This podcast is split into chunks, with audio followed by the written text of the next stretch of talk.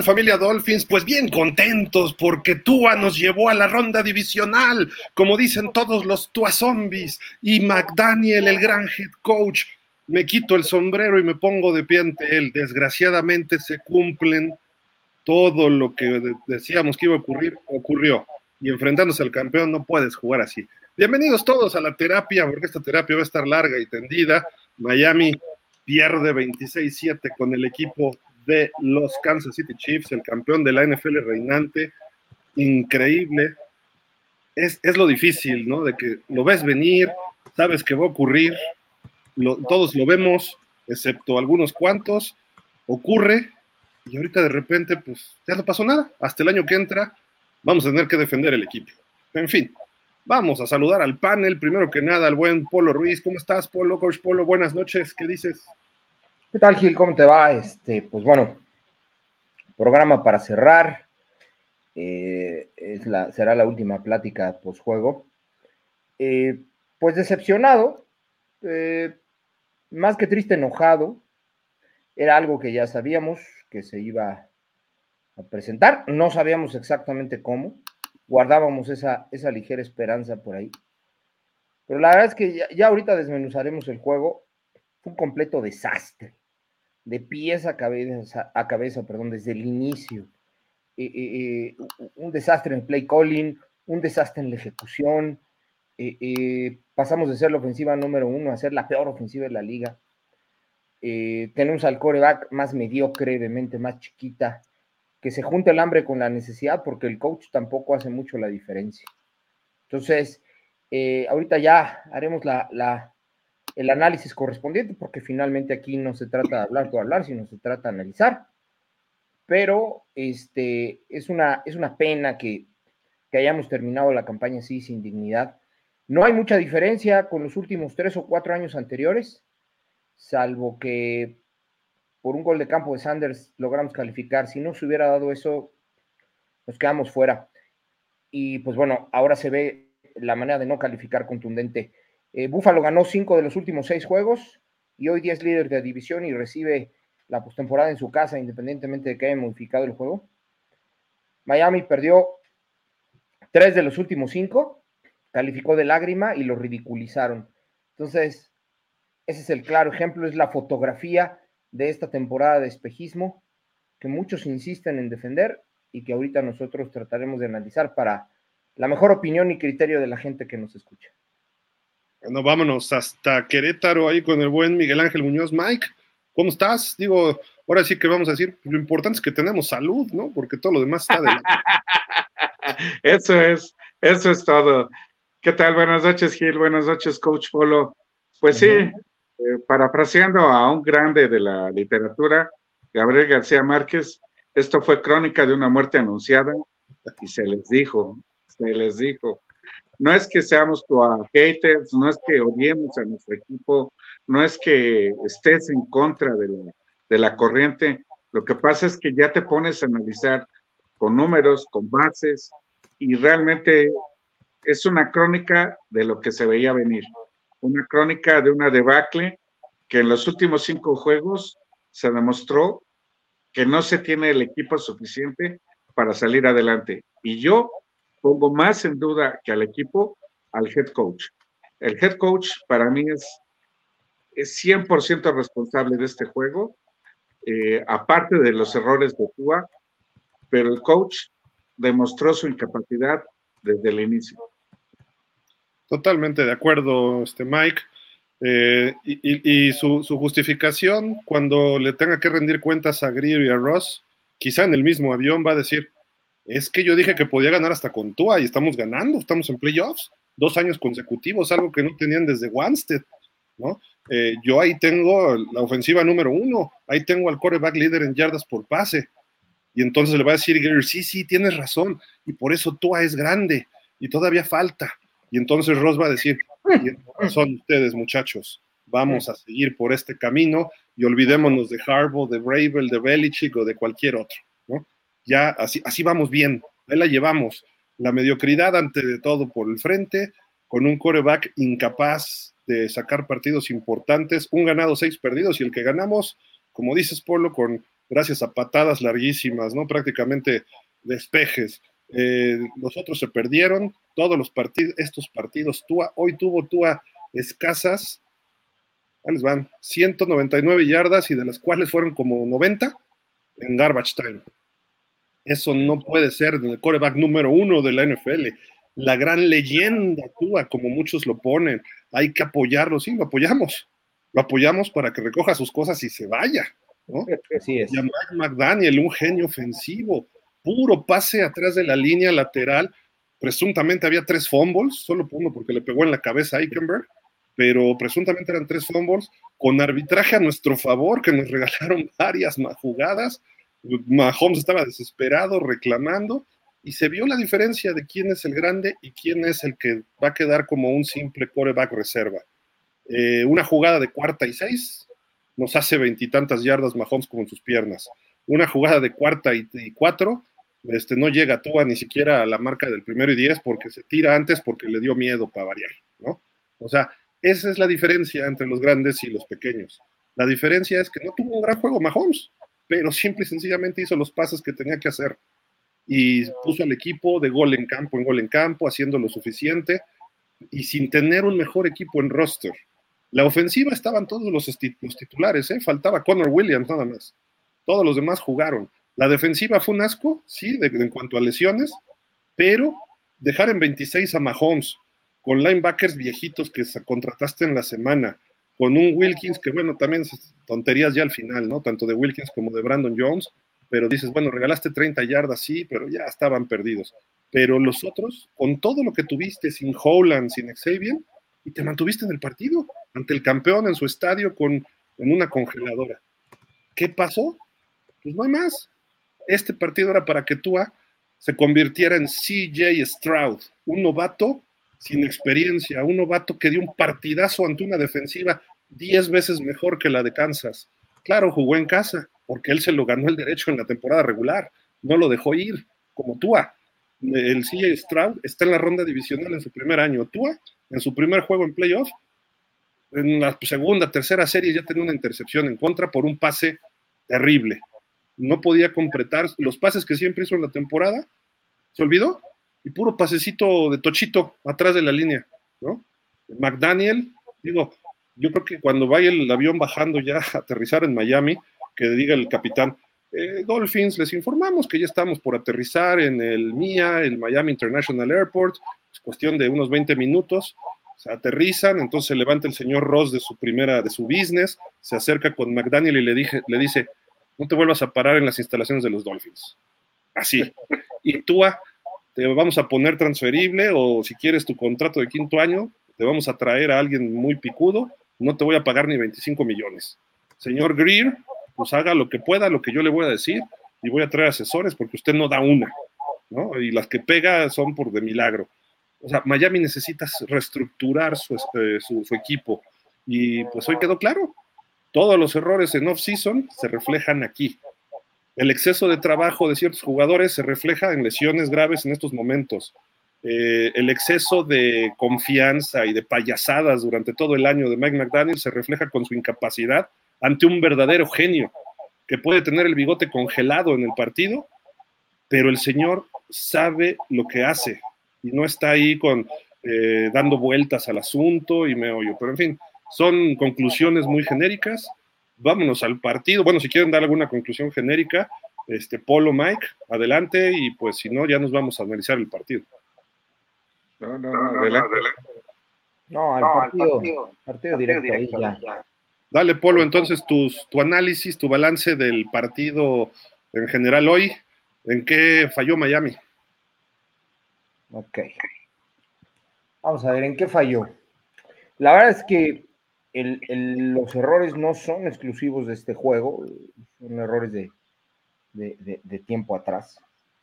Son, situaciones que se vienen arrastrando y que finalmente en este juego salen a reducir, ¿no? Eh, en este juego se, evidencian. Una línea ofensiva que no se reforzó lo suficiente, eh, un grupo de corebacks que jamás fue una competencia real, una competencia genuina, eh, una defensiva que se vio diezmada por las lesiones, pero que al final incluso en este juego aguantó con todo y lo que, lo que se trajo de, de, apoyo.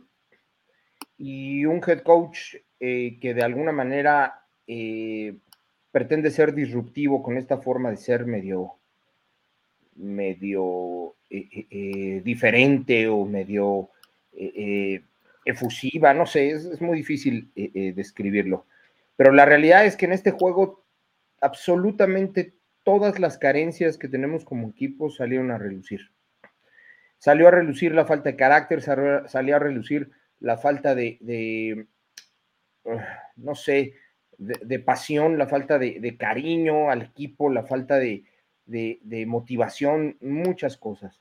Pero lo principal y lo que más daño nos hace es que este, este, se juntó el hambre con la necesidad. Es decir, tenemos un coach, un head coach muy malito, ¿ok? En términos generales, muy malito.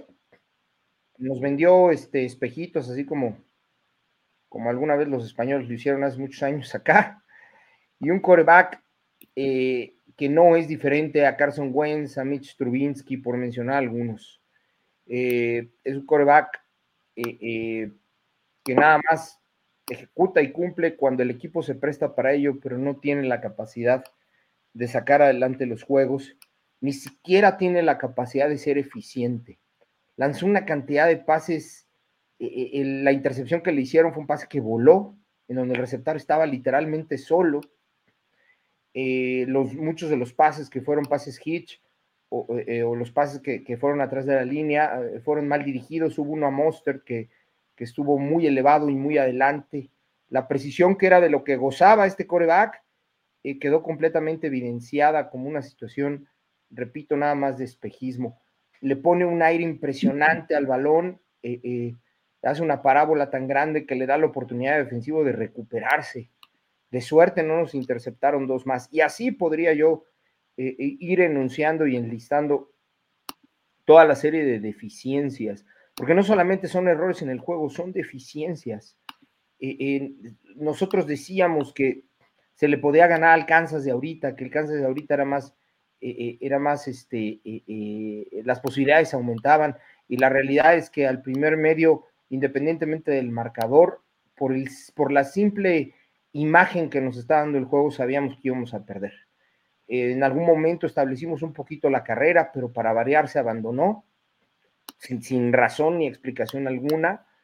el pase en el que anota Tariq Hill es un pase en el que incluso se tiene que regresar, ¿ok?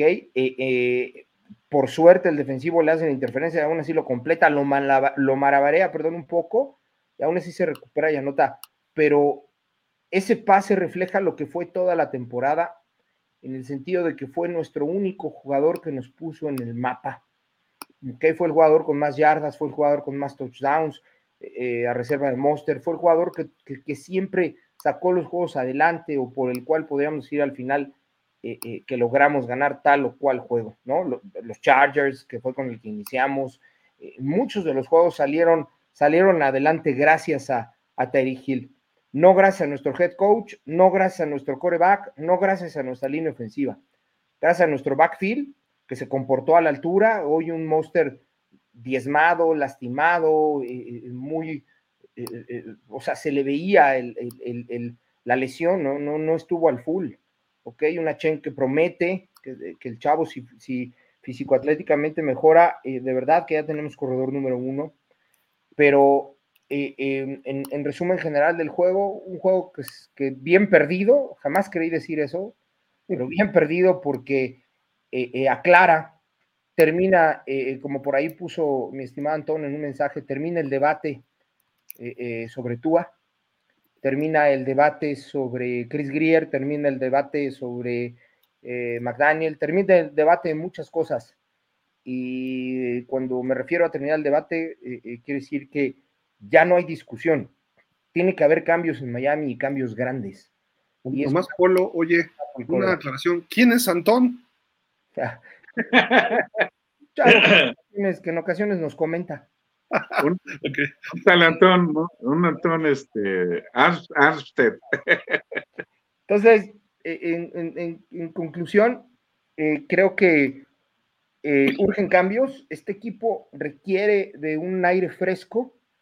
Tua Tango Bailoa ya entró a ese a esa lista de los Carson Wentz, como decía, de los Mitch Trubinsky, de muchos otros que, podrían usar ahorita eh, eh, y, que si nosotros seguimos apostándole a esa situación, no vamos a pasar de ser un equipo que llegue a la primera ronda cuando mucho y ahí nos quedaremos. Entonces, eh, yo en lo personal prefiero tener temporadas de reconstrucción como los Texans, que solamente duró un año su reconstrucción, le dieron al clavo con este gran coreback que lo ves ejecutar, lo ves desplazarse, lo ves el movimiento de su cadera. Para quienes analizamos el fútbol desde esos movimientos eh, eh, y invitamos a que, a que lo hagan, eh, ves el movimiento de su cadera, de sus pies, cómo los pone paralelos cuando lanza un pase, termina de lanzar el balón y luego, luego coloca sus pies paralelos, cruza completamente el brazo, está lleno de técnica, está lleno de, juventud, sin dudas, sin miedos, con pasión, con arrojo, con aplomo, o sea, con muchas cosas. Les duró un año la reconstrucción y esto, los Texans son el claro ejemplo de que cuando tienes al coreback, al coreback correcto, unes tres o cuatro piezas y tu equipo te coloca en esta situación. ¿Ok? Ese, eso es lo que hemos insistido eh, eh, eh, durante tantos meses se necesita un coreback para que esas piezas se unan. Yo no sé qué haría, por ejemplo, un Lamar Jackson con el equipo que nosotros tenemos, o, incluso el mismo Aaron Rodgers, o sea, hubiéramos barrido con los Chiefs ahora, en fin, independientemente de que el coach mande mal, ¿no? Cuando eres bueno, tienes la capacidad de cambiar en la línea o de ejecutar aunque la jugada sea mal mandada. Entonces, en conclusión, un juego que nos, que nuevamente nos coloque en nuestra realidad. Y, un primero y diez de once intentos en, tercera oportunidad. Eh, yo creo que ni uno de Junior, de Junior Piwi hace eso. Muy mal, pésimo, no hay por dónde rescatar. Creo que la defensa es el único punto rescatable. Conservaba Big Fangio, porque creo que un año más con este sistema y esta defensa la va a lograr asentar. Tuvo muchos destellos, blitzeó mucho y cuando blitzeó las cosas salieron. Hay que tomar en cuenta que también eh, eh Keider Kohu es un, es un eh, eh, corner que ya está declarado como un segundo equipo. tuvo sus destellos, pero no puede cubrir, no a receptores de tan o cual calidad, porque Kansas no los tiene, pero no puede cubrir cuando te enfrentas un coreback como Holmes. Entonces, para cerrar yo esta parte, no quiero decir que me da gusto, pero sí lo rescatable de este juego es que nos da la señal clara de que tiene que haber cambios. De acuerdo, mi estimado Mike. ¿Tú qué ves de este partido? ¿Qué, ¿Por qué perdió Miami? ¿Por qué? ¿Por qué? ¿Por qué? ¿Por qué? Puros por qué. ¿Por qué, todo? Mira, eh, salvo el análisis que ha hecho Polo, que es genial, eh, lo, ha resumido de una forma excelente, pero yo también me, me pregunto, ¿por qué McDaniel se considera un head coach genio? porque esa palabra de genio se le ha oído a muchos comentaristas de la televisión y yo no le veo la genialidad por ningún lado. Jugadas establecidas, jugadas de, cajón, jugadas de Junior Pigwee, jugadas que, ya al contrario ya las sabía, ya, ya estaban adivinadas, ya estaban leídas y las repite una y otra y otra vez. Es genio porque pasó de jugar maquinitas a, ser coordinador ofensivo, a meterse a, dirigir un equipo de, fútbol americano, lo pongo entre comillas. Yo creo que eso te da idea de que cualquier persona puede eh, superarse y meterse, si le gusta el fútbol americano, eh, meterse en, en esas ligas y meterse a, dirigir o a tratar de dirigir a un, equipo. De ahí a que seas bueno a que seas un genio, hay una gran distancia. Y creo que hoy McDaniel nos demostró que no es un genio, que no, no tiene creatividad y que gracias a él también, eh, yo le achaco que cinco de los últimos partidos, cuatro se perdieron gracias a él también. No nada más actúa, Tua se mejoró en ciertos aspectos. Sabemos que, que si Tua se tiene que echar el equipo al hombro, no lo va a poder hacer. Hoy quedó demostrado y no soy tu hater y no soy tu alover, pero, pero este, no es el, el, el quarterback que nos va a llevar a un Super Bowl, ni que, los, ni que va a sacar los papas del juego. Qué bueno, grandes números, grandes este, estadísticas, pero al final de cuentas, como dice Polo, eso no viene escrito en el, en el Vince Lombardi. No dice ganó con tantas yardas el, el coreback. Es un instrumento que nos va a llevar al, Super Bowl. Y creo que este chavo no lo es. Y sería un gran error mantenerlo en, en el equipo. Sí, correcto. Yo también de este partido, bueno, no, me causó sorpresa nada. Fueron los Dolphins de siempre, los Dolphins que venden humo, los Dolphins que pues mucha gente no quiere ver y entiendo. O sea, hay niveles de fans, los fans que son superficiales, que ven ahorita los partidos y no vamos a apoyar al equipo y a quien esté, está bien, tienen derecho a eso y pueden decir lo que quieran, no hay problema. Hay otros fans mucho más comprometidos que a lo mejor ven un poquito más el draft, ciertas contrataciones de agencia libre. Y hay fans de Hueso Colorado. A eso sí no les puedo permitir que digan que Tua es la solución. Todos los demás se entiende, ¿no? porque pues a lo mejor lo ven así un ratito o se suben de repente así en tu tren. Igual a algunos expertos que decían que los de ESPN decían que este, cuando vieron que criticaban demasiado a Tua, dijeron, no, es que Tua sí funciona esos expertos que van y vienen tampoco sirven. Tienes que analizar las cosas como son e ir viendo lo que va pasando. Y si no hay una progresión, no hay un desarrollo de cierto jugador, así como no hay una proyección, quizá este año eh, hubo un desarrollo mayor de Austin Jackson que de Tua. Y a las pruebas me remito. Los números de Tua por 17 juegos van a ser muy parecidos a los que tuvo el año pasado en 11-12. proporción. Austin Jackson el año pasado no daba una, este año tuvo partidos malos, pero fue, fue mejorando durante el paso del año. Teron Amstead da para atrás. Liga Makenberg tuvo sus altas y sus, no, no, no altas, tuvo sus medianas y sus bajas, pero más o menos ahí se mantiene. Connor Williams estaba haciéndolo bien hasta la lesión. Y sí, las lesiones ocurren, no nada más a nosotros, a muchos equipos, y se levantan y ganan. Entonces dices, bueno, ni hablar. Sí, Strauss se perdió partidos, y hoy jugó con los Texans de lujo. Tres touchdowns siendo novato, mandando pasos que además le fallaron por milímetros, que si no hubiera sido mucho más impresionante. Y ante la defensiva, uno, dos, no sé qué, posición tenía, de la liga, la de Cleveland. Y dices, y puro jovencito, nadie veterano, etcétera. En Miami traes gente como Mostert, como Tyreek Hill, y Tyreek Hill, discúlpenme, pero ese es un pecho frío. Los partidos fuertes nunca puede nunca aparece. Jalen Waddle, bueno, pues estaba medio limitado por su lesión, tuvo dos, tres recepciones, no sé cuántas, y hizo lo que pudo también. ¿Y nuestras alas cerradas dónde andan? Y los pasecitos de, Tocho con todos los corredores atrás de la línea, ¿qué onda? O sea, no, no, no es posible que toda la verticalidad que teníamos en la temporada regular contra los maletas desaparezca cuando te enfrentas a Kansas porque desapareció en Frankfurt también, ¿eh? O sea, no es nuevo. En Frankfurt, mm, ok, estuvimos, más cerca, sí, pero hoy pudo haber sido escandaloso el marcador solo porque la defensiva en zona roja controló a Mahomes y lo provocó con blitzes, como dice Polo, a que lanzara desesperado para fuera del terreno de juego. Pero si hubiera tenido una jugada o dos por ahí, el 26 se hubiera convertido en un 30 y otra jugada por ahí, ese 30 se hubiera convertido en un 34, ¿no? Y hubiera sido 34-7 y entonces sí estaríamos espantados, ¿no? Pero la realidad es que el 26-7 pues va a maquillar muchas cosas y espero que no lo vean así. Eh, espero que abran los ojos, y no me refiero a ustedes, me refiero a que la gente que nos ven sabe perfectamente y sintió cómo fue el partido. Me refiero a que no quiera maquillarnos las, las estadísticas ni McDaniel ni Greer estábamos contra el campeón y probablemente íbamos a perder, incluso con equipo completo, pero no son formas de perder.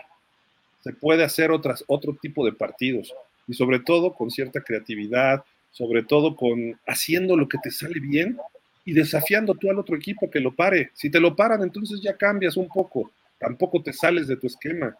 Pero es, parece que el esquema eran pases screen, pases laterales, eh, hitch y todos detrás de la línea. ¿no? O sea, eso no te va a ganar ningún partido, ni siquiera en la Junior Peewee, como dicen. ¿no? Pero en fin, digo, el caso de molestarse pues, ya ni tiene sentido porque sabíamos que iba a ocurrir. Y desde la semana pasada dijimos, se los dije, bueno, les dije yo, se los dije, no me gusta. Eh, viene, si no es este año, entonces sí quédate con Tua. Por lo menos que estemos en playoff cuatro o cinco años y causando penas en primera ronda. Porque si este año no vas por un coreback, entonces estás cegado, estás totalmente así jugando al gerente general, estás así jugando a ser head coach, no se vale. Yo creo que ahorita la solución es háblale a Jim Harbaugh, pero en voz de ya, bueno, despide a McDaniel en el avión y a la voz de ya, márcale a Jim Harbaugh, se va a entrevistar con los Chargers la semana que entra, dile, quiero hablar contigo y te voy a ofrecer el doble de lo que te den los Chargers. Punto. No hay más, no hay más. Harbaugh no te va a dar campeonato el primer año ni el segundo, pero te va a hacer un programa ganador con esencia de fútbol, con una visión clara y no andar payaseando en las conferencias de prensa no andar ahí este, causando penas con lo brincacharcos o, este, o, que tengas un historial ahí medio extraño, ¿no? Entonces dices así como que no. Pero en fin, digo, yo le puedo hablar al señor Ross y decirle, pero todavía ayer, ayer en el podcast, deja de quejarte de Tua y que no sé qué. No, no, yo no me quejo con ustedes de Tua. Si me quejo, le mando una carta a Ross y le digo, oiga, señor Ross, aquí le mando un proyecto de qué hacer. Y tengo esa capacidad y le pueden entregar en sus manos el proyecto. Y por otro lado, este, se lo puedo mandar a Greer si se me da la gana, también se lo entregan en sus manos. Hay gente de los Dolphins que me podría hacer ese favor, pero pues tampoco le voy a ayudar a los que no dan una. ¿no? A Ross pudiera ser, porque él sí va a tomar las decisiones, pero en fin, Y este, toda esa situación, pues, de hablar, así estamos.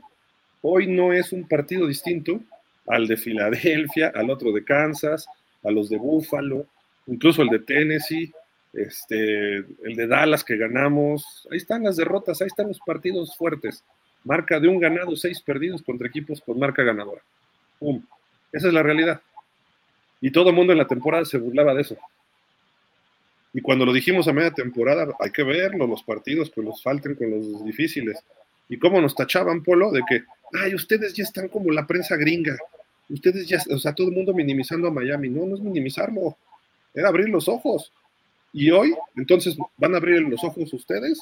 ¿O nosotros vamos a decir, se los dije, y entonces vamos a entrar en un conflicto tonto entre Dolphins, que no viene al caso.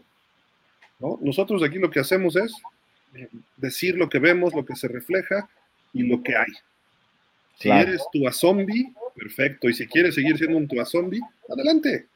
Y ya no digo Tua Lover, porque ahora son Tua Zombies.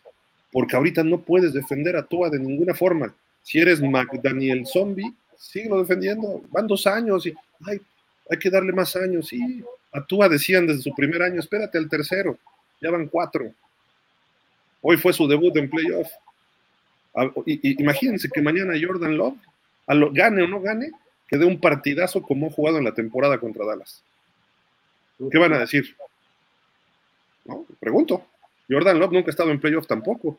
Y Jordan digamos que es novato porque no ha jugado, siempre estuvo detrás de Rodgers. ¿Y qué tal que el lunes Mason Rudolph da un partidazo? Que también viene jugando en buen momento. Entonces, ¿qué van a decir? El único babas fue tú. A lo mejor Dak Prescott, que tiene historial también de regarla, ¿no? Pero bueno, será cosa de ver. Pero en fin, digo, ya cuestiones de juego, pues obviamente todos reprobados. Bueno, la, defensa, creo que la defensa, perdón, la defensa es rescatable. Sí. La defensa tuvo un papel digno en este juego, y, incluso con Búfalo, ha tenido papeles dignos. Tenías al campeón en el cuarto cuarto en 19 puntos, tres goles de campo y una anotación. Si no eres capaz de ganarle así, no mereces, no mereces seguir adelante, eh, eh, la verdad. Eh, Grier por dignidad debería de, de, este, de dar un paso de lado y, y abrir el camino eh, de alguien más. independientemente de que se quedaron o no el coach. Yo tampoco coincido en que este coach sea la solución, pero en, realidad creo que el punto medular de todo eh, eh, es el coreback. Y no es que yo busque culpables o me quiera desquitar. el coreback, de verdad, Tua es un coreback. Ya puedo decirlo con la tranquilidad que da el que haya acabado la temporada Tua es un coreback medianito, un coreback de regular a malo. Esa es la expresión, de regular a malo. Y lo más que ha llegado a ganar un Super Bowl es un coreback decente, por no llamar elite, por lo menos decente, con un gran equipo.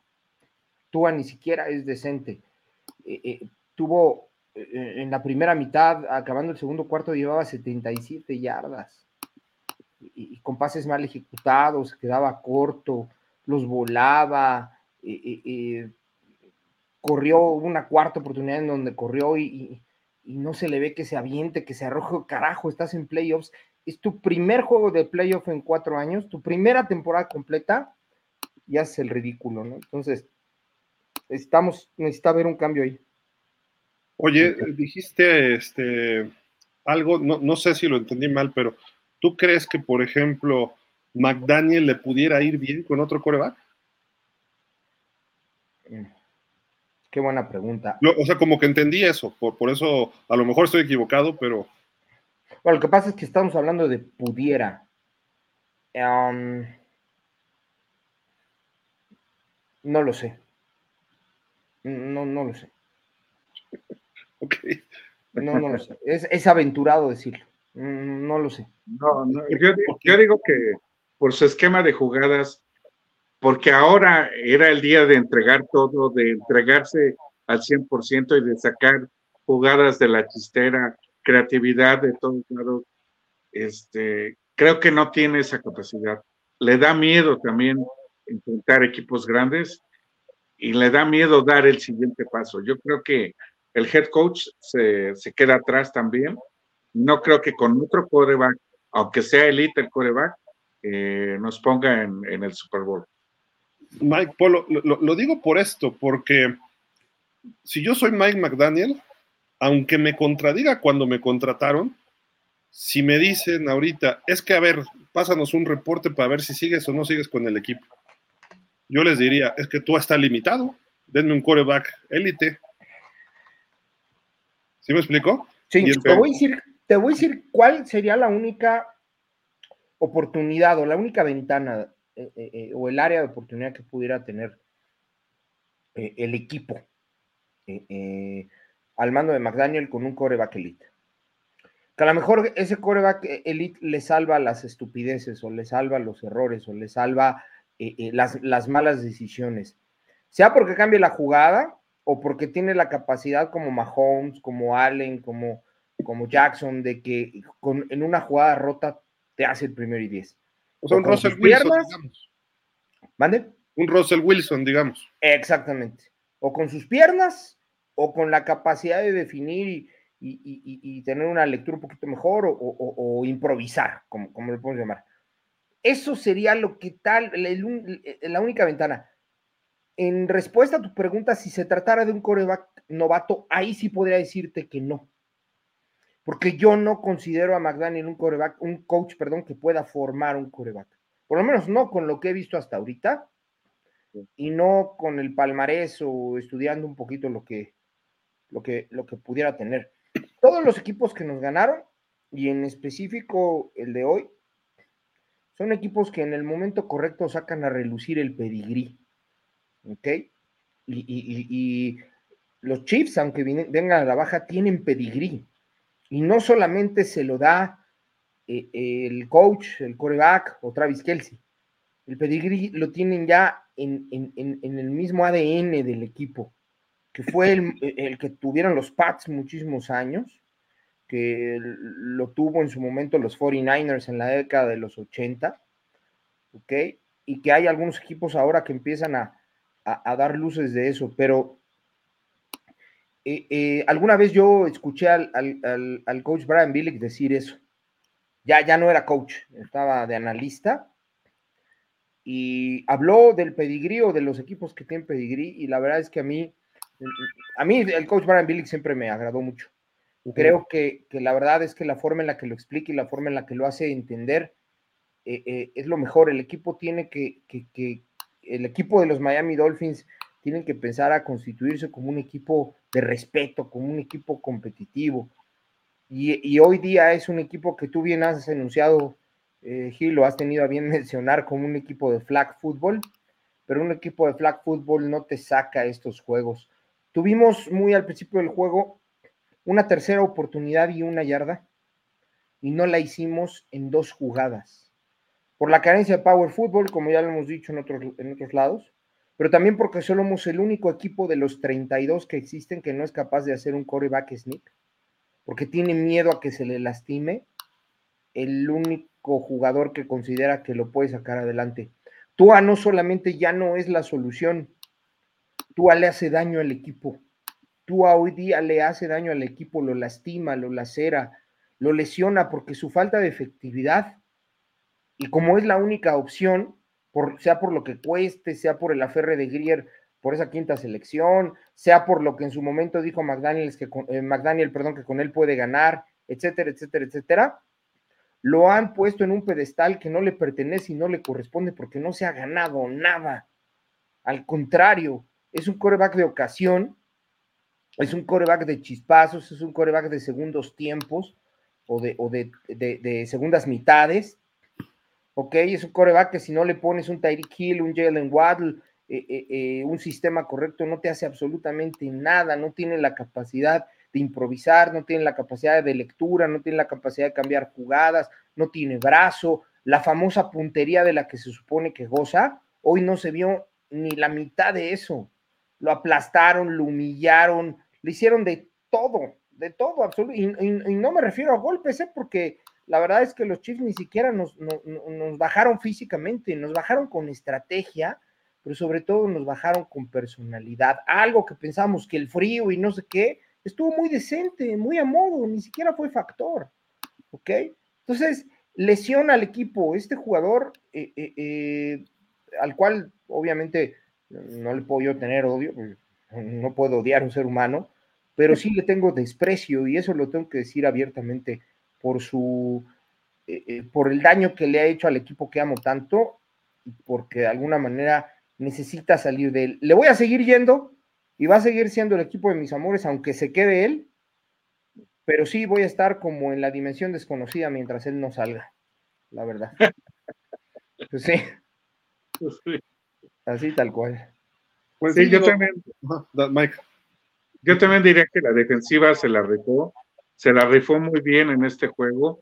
Mantuvo a Mahomes en, este, en pocos puntos en la primera mitad este, de hecho, llegaban a la zona roja y no podían anotar. Eso es de destacar 100% de la defensiva.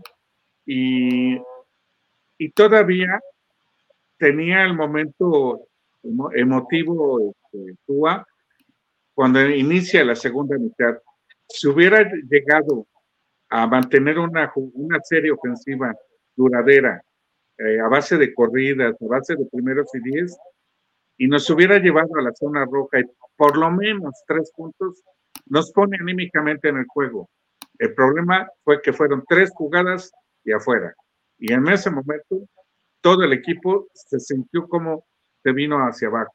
Incluso el mismo Tyreek Hill, ya en el último cuarto ya entraba, ya no estaba metido en el juego, ya, ya no le importaba. Él, él hizo su anotación, se lució y para él cumplió. Pero también en momentos en los que se, le necesita, ha fallado. Entonces, Tyreek Hill no es el líder que necesitamos. Fíjate, la, el único touchdown de Miami fue un bombazo. Punto. Un Hail Mary, porque además este, lo dejó corto Tua, como decía Polo, eh, con todo la interferencia, mérito lo que hizo Tyreek, y una jugada antes también Tyreek, que no había hecho nada antes de eso, eh, hizo un primero y diez, me parece, y luego viene el bombazo de Tua, y dices, ah, qué padre, padrísimo, ¿no? Y se ponen 10-7, y dices, ok, y después desaparece la ofensiva de Miami, desaparece Tyreek, desaparece Tua, Waddle ahí muy esporádico, Este Monster, pues le intentó, es un tipo infundioso, yo eso se lo aprecio, pero pues cuando no tienes línea, aquí en estos partidos es donde se ve, y todo el mundo, no, que la línea, ¿y qué te parece, Gil? Ahí está, ahí está la línea. No necesariamente es que te hagan sacks, sino que te rompan el timing, que te hagan otras eh, tipos de presiones y la línea no sabía qué hacer. Hubo un sack que le pegan a Tua, que Chris Jones traía como cinco yardas en reversa a Liam. También hizo la media sack ahí, este, Chris Jones. ¿no? Entonces dices, mm, ¿a dónde va? ¿A qué aspiras con esto? No, no hay posibilidades eh, y se veía venir. No fue de hoy, repetimos, eso no fue nuevo. Entonces, a veces hasta se molesta mucha gente porque lo decíamos y usted, tú eres, este, le, vas a los Pats, le vas a los Raiders, le vas a los Ravens, a quien me dijeran. No, simple y sencillamente decimos lo que vemos y lo que analizamos. Y es lo que pasa. En estos partidos pasa. Lo, bueno ahora sí que, Mike, lo bueno es que está, ahora sí que está grabado. Váyanse cinco años atrás, cuando tú ahí ibas a subir, yo les decía, chequense este muchacho, Justin Herbert. Y todo el mundo es que ¿qué ha hecho Herbert? Pues no ha hecho nada. Pero ¿qué ha hecho Herbert como coreback individual? Olvídate de resultados de equipo como coreback individual. Sácalo de ese esquema y ponlo en otro esquema y ponlo con un cocheo sólido quién sabe qué estaríamos hablando de Herbert. Estaríamos hablando algo mejor que Burrow, o estaríamos algo al nivel de Burrow. Pero en fin, son detalles que ahorita, pues ahora sí que no voy a perder mi tiempo explicándolo ah, cuando no va a llegar el mensaje que yo quiero que llegue, ¿no? Eh, porque no, no, no, a lo mejor no lo explico bien, o a lo mejor la gente no lo quiere escuchar. Pero bueno, no me voy a dar golpes de pecho porque no agarramos a Herbert. Tenemos a Tua. Ni modo, Tua, para mí, al segundo año ya no funcionaba, como Trey Lance en San Francisco. Pero muchos dicen, no, que Tua la va a romper. Pues si son hacer 4.600 yardas y ser líder en, yardas por pase, está bien, la rompió durante 17 juegos. El año pasado fue líder en rating en 12 juegos. Ni siquiera pudo estar en los playoffs. Tua se va a lesionar. Este año no fue, pero el año que entra se va a lesionar o el que, el que sigue. Entonces, esos son los problemas que hay en Miami, es un ciclo. Y hablabas algo, este, Polo, del pedigrí. En Estados Unidos le dicen la cultura, la cultura del equipo. Y eso tiene que ver como lo puedes traducir a las empresas. tú llegas a una empresa y de repente dices, no manches, esta empresa es tóxica hasta más no poder. Este cuate dice grillas del otro, llego y luego, luego me dicen, aquel cuate es muy mala onda. Ni siquiera los conoces y tú vas entrando a la empresa. Miami tiene una cultura tóxica desde hace 20 años, quizá un poquito menos. Todavía Wanstead como que estiró un poco lo de Jimmy Johnson, que no era tan malo ya viéndolo después de tanto tiempo, ¿no? Y sigue esa cultura tóxica, pero ahora esa cultura tóxica la maneja y tienen, hay, un, hay un este, autor de esa cultura, se llama Chris Greer, y se llama ego, y se llama deseos de poder, porque él corrió a Brian Flores, porque Brian Flores le quería a Herbert, hubo choque de poderes, dijo, yo aquí puedo y si no lo haces te, largas. Y lo largó. Y llega tú, llega Mike McDaniel y Mike McDaniel inteligente le dice, yo aquí con tú soy Juan Camaney. Y el otro cuate, ah, vente, porque sabe que lo va a cubrir. Nada más acuérdense la conferencia de prensa del final de la temporada pasada. Llega Chris Greer y se sienta con Mike McDaniel. ¿En qué equipo se sientan gerente y coach a dar su conferencia de fin de temporada? Habrá algunos, sí, pero normalmente el coach y a lo mejor el gerente está en la conferencia, pero no aparece en el escenario o en el podio, donde sea. Y, el coach está hablando, esto pasó así, así, quisiera ver a John Harbaugh en una conferencia así con Ozzy News, o como se llama ahora el Eric, no sé qué se llama el gerente, o a Mike Tomlin con el gerente que le ponga, Belichick que es gerente y coach, ahí se para y on to the, the Bengals, punto, ¿no? y nunca habla, y hablaba como coach, no como gerente, y luego ah, cuando tenía que hablar como gerente ni siquiera los pelaba a los reporteros. Ahí te das cuenta de que necesita el apoyo Greer y como diciendo, vean, tenemos un frente unido. Todo lo que ustedes digan, prensa, analistas, fans, me vale gorro porque yo aquí tengo un frente unido. ¿Quién tiene la cultura tóxica? Chris Greer. Ahí está. Más que evidente. Pero en fin, no sé si quieran agregar algo más. Yo creo que es una derrota justa creo que se esperaba, se veía venir. nos fue barato en marcador, pero en realidad nos dominaron de pe a pa. Eh, por ahí hubo un momentum que tenían los Dolphins, eh, parle de contar. Lamentable no tener muchos defensivos. Quizá la defensiva hubiera hecho algo más si hubiera estado completa, pero pues lo mismo de hablar de los hubieras no existen. Y precisamente por un equipo que tenemos que no sabe ganar partidos importantes, es que tuvimos que viajar a esa congeladora en lugar de jugar en el solecito a treinta y tantos grados. Y ya olvídate de ser el sembrado uno, que tuvimos la posibilidad. Pero por lo menos esta semana estaríamos mañana a las 12 del día en Miami, en shorts, viendo el partido de los Dolphins. ¿no? Porque salieron de su vuelo en 35 grados, con un 80% de humedad en Miami, y aterrizaron a menos 20. Fue un vuelo de variación de 50 grados centígrados.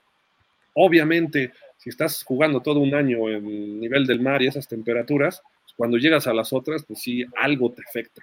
Y el que se vio mal hoy fue Kelsey, ¿no? Que le afectó el frío. Yo creo que tiró pases a lo bestia. Que si ha completado más, a lo mejor nos acaban, ¿no? Kansas se dio el lujo de fallar. Kansas se dio el lujo de ganarnos, incluso hasta contra los árbitros ganó Kansas. sí, nos, sí, los varios holdings, ¿eh? Los árbitros perdonaron varias. Sí, Así preferencias, este, era un pase de touchdown y, y la Apple, no me acuerdo quién estaba jalando al receptor, pero descaradamente. Ahora, a Justin Houston lo estaban jalando cuando Wilkins llega y le da el empujón a Mahomes. No lo estaban jalando, lo estaban ahorcando. Pero bueno, a final de cuentas el arbitraje también tienes que superarlo y Kansas lo hizo que aunque a Kansas le marcaron una o dos en contra, digo que no le, no le ayudaron a Kansas, o más bien le ayudaron a Kansas, pues a Miami le ayudaron en 4 o 5.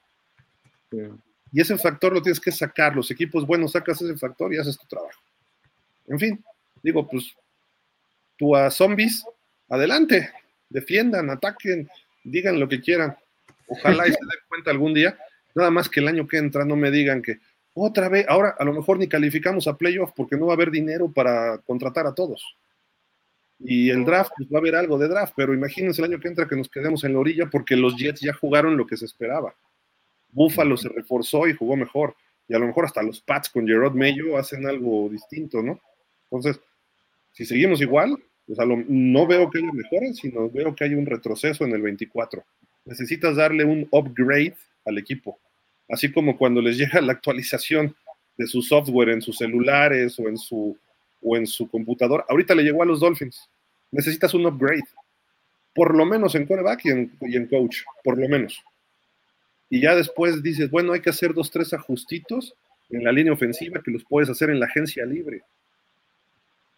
O, puedes traer un quarterback novato a Tua que le compita. Cambias parte del draft, sueltas dos, tres veteranos y dejas a Tua, pero le traes a uno de los top quarterbacks que vienen. Y a ver qué pasa. Tampoco digo que corras a Tua, pero dices, ahora le va tu quinto año 25 millones y le doy 8 o 9 a un novato, me cuestan 35 millones entre los dos y ni siquiera le llego a lo que vale Daniel Jones de Gigantes. y a ver quién gana.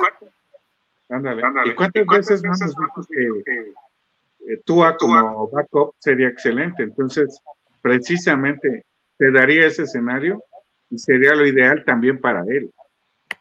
Sí, de acuerdo. Le quitas toda la presión que no puede lidiar con ella. Pero en fin, ni hablar. no sé, ¿algo más, Mike, que quieras agregar antes de leer comentarios? No, no, no, adelante, adelante. Vamos con la terapia porque hay que sacar todo el veneno. Polo, andas por ahí, algo más. Ahorita, bueno, Polo ahorita regresa. Dice aquí ando, aquí ando. No, ah. no, de momento no. Este, ya no tenemos ni ganas. Yo, yo, ya me no. no, no, fíjate que no es un tema de ganas. ya me desahogué. Lo que pasa es que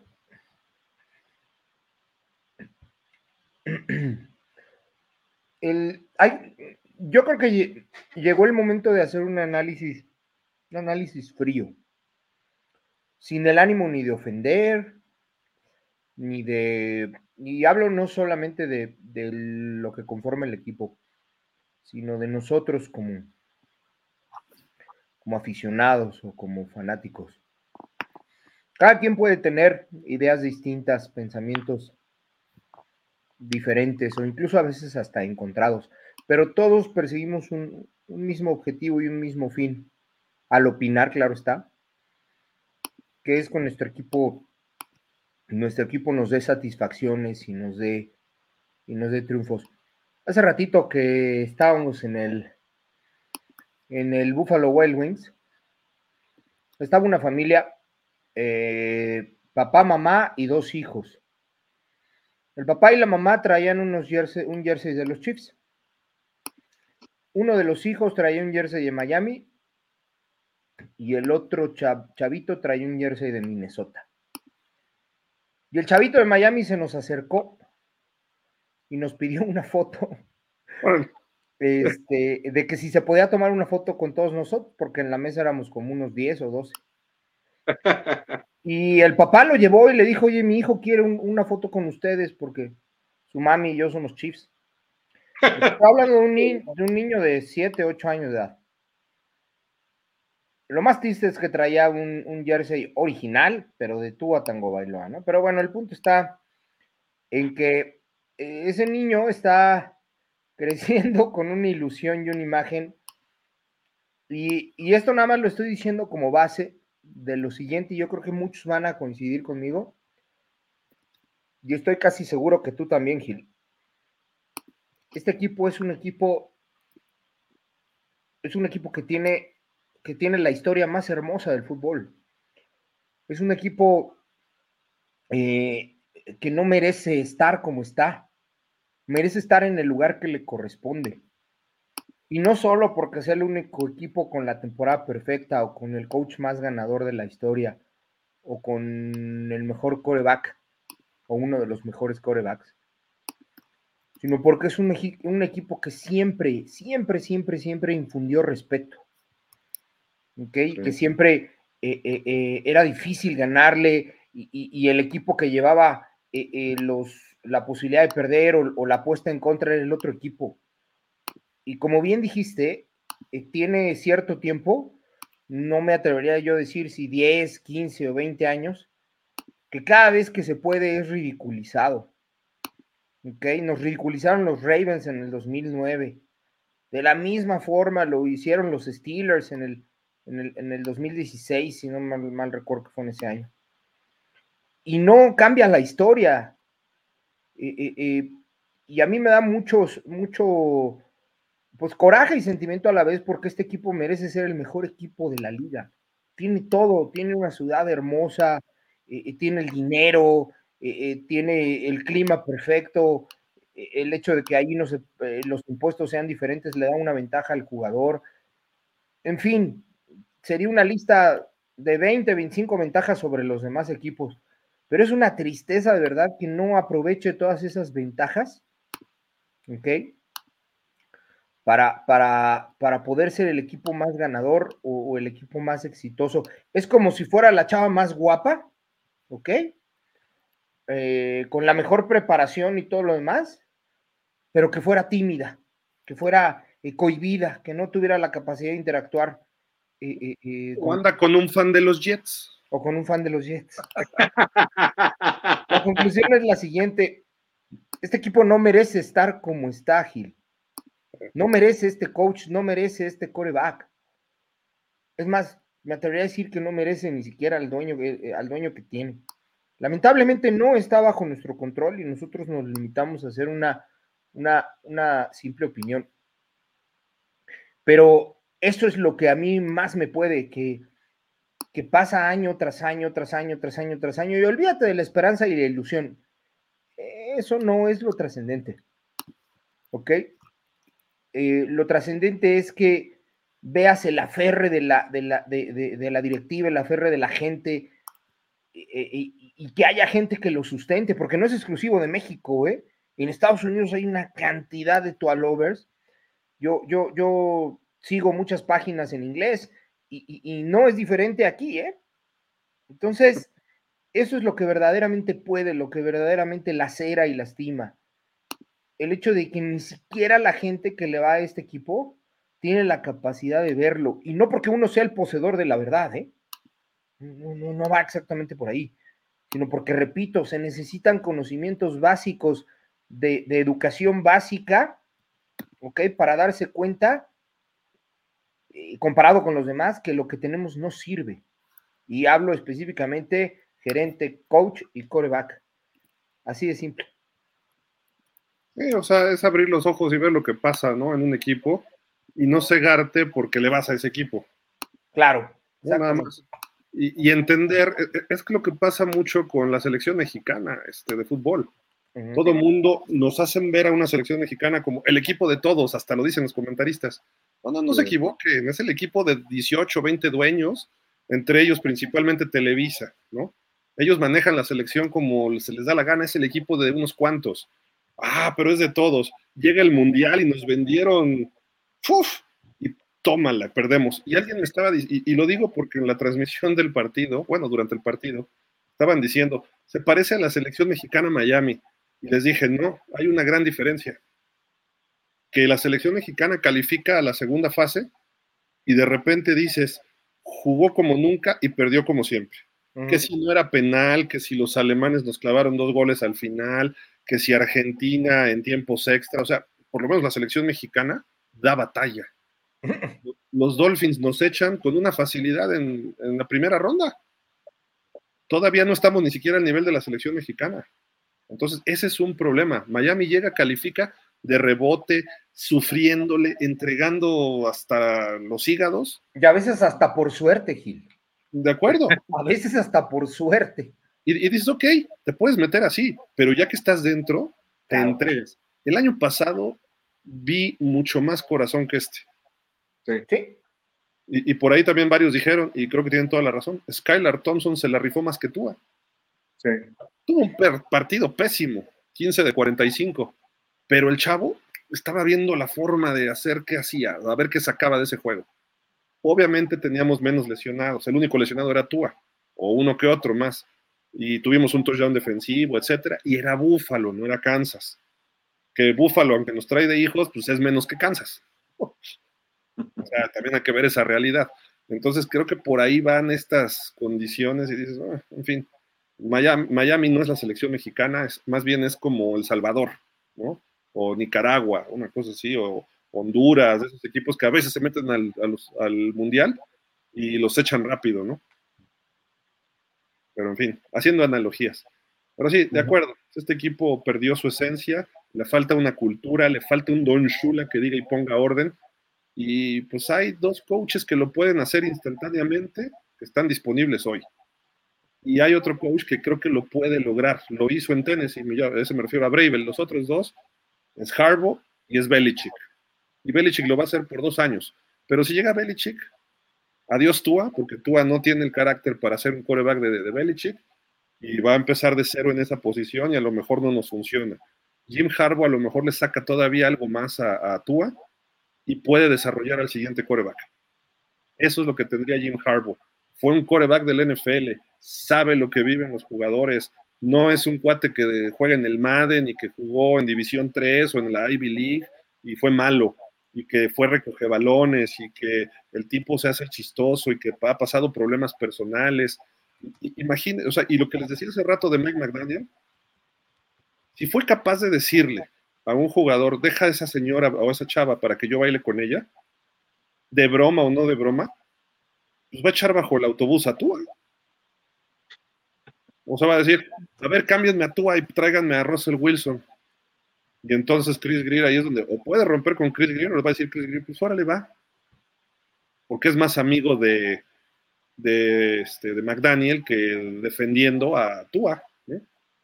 Porque también ya, si Greer sigue defendiendo a Tua, pues bueno. No, bueno.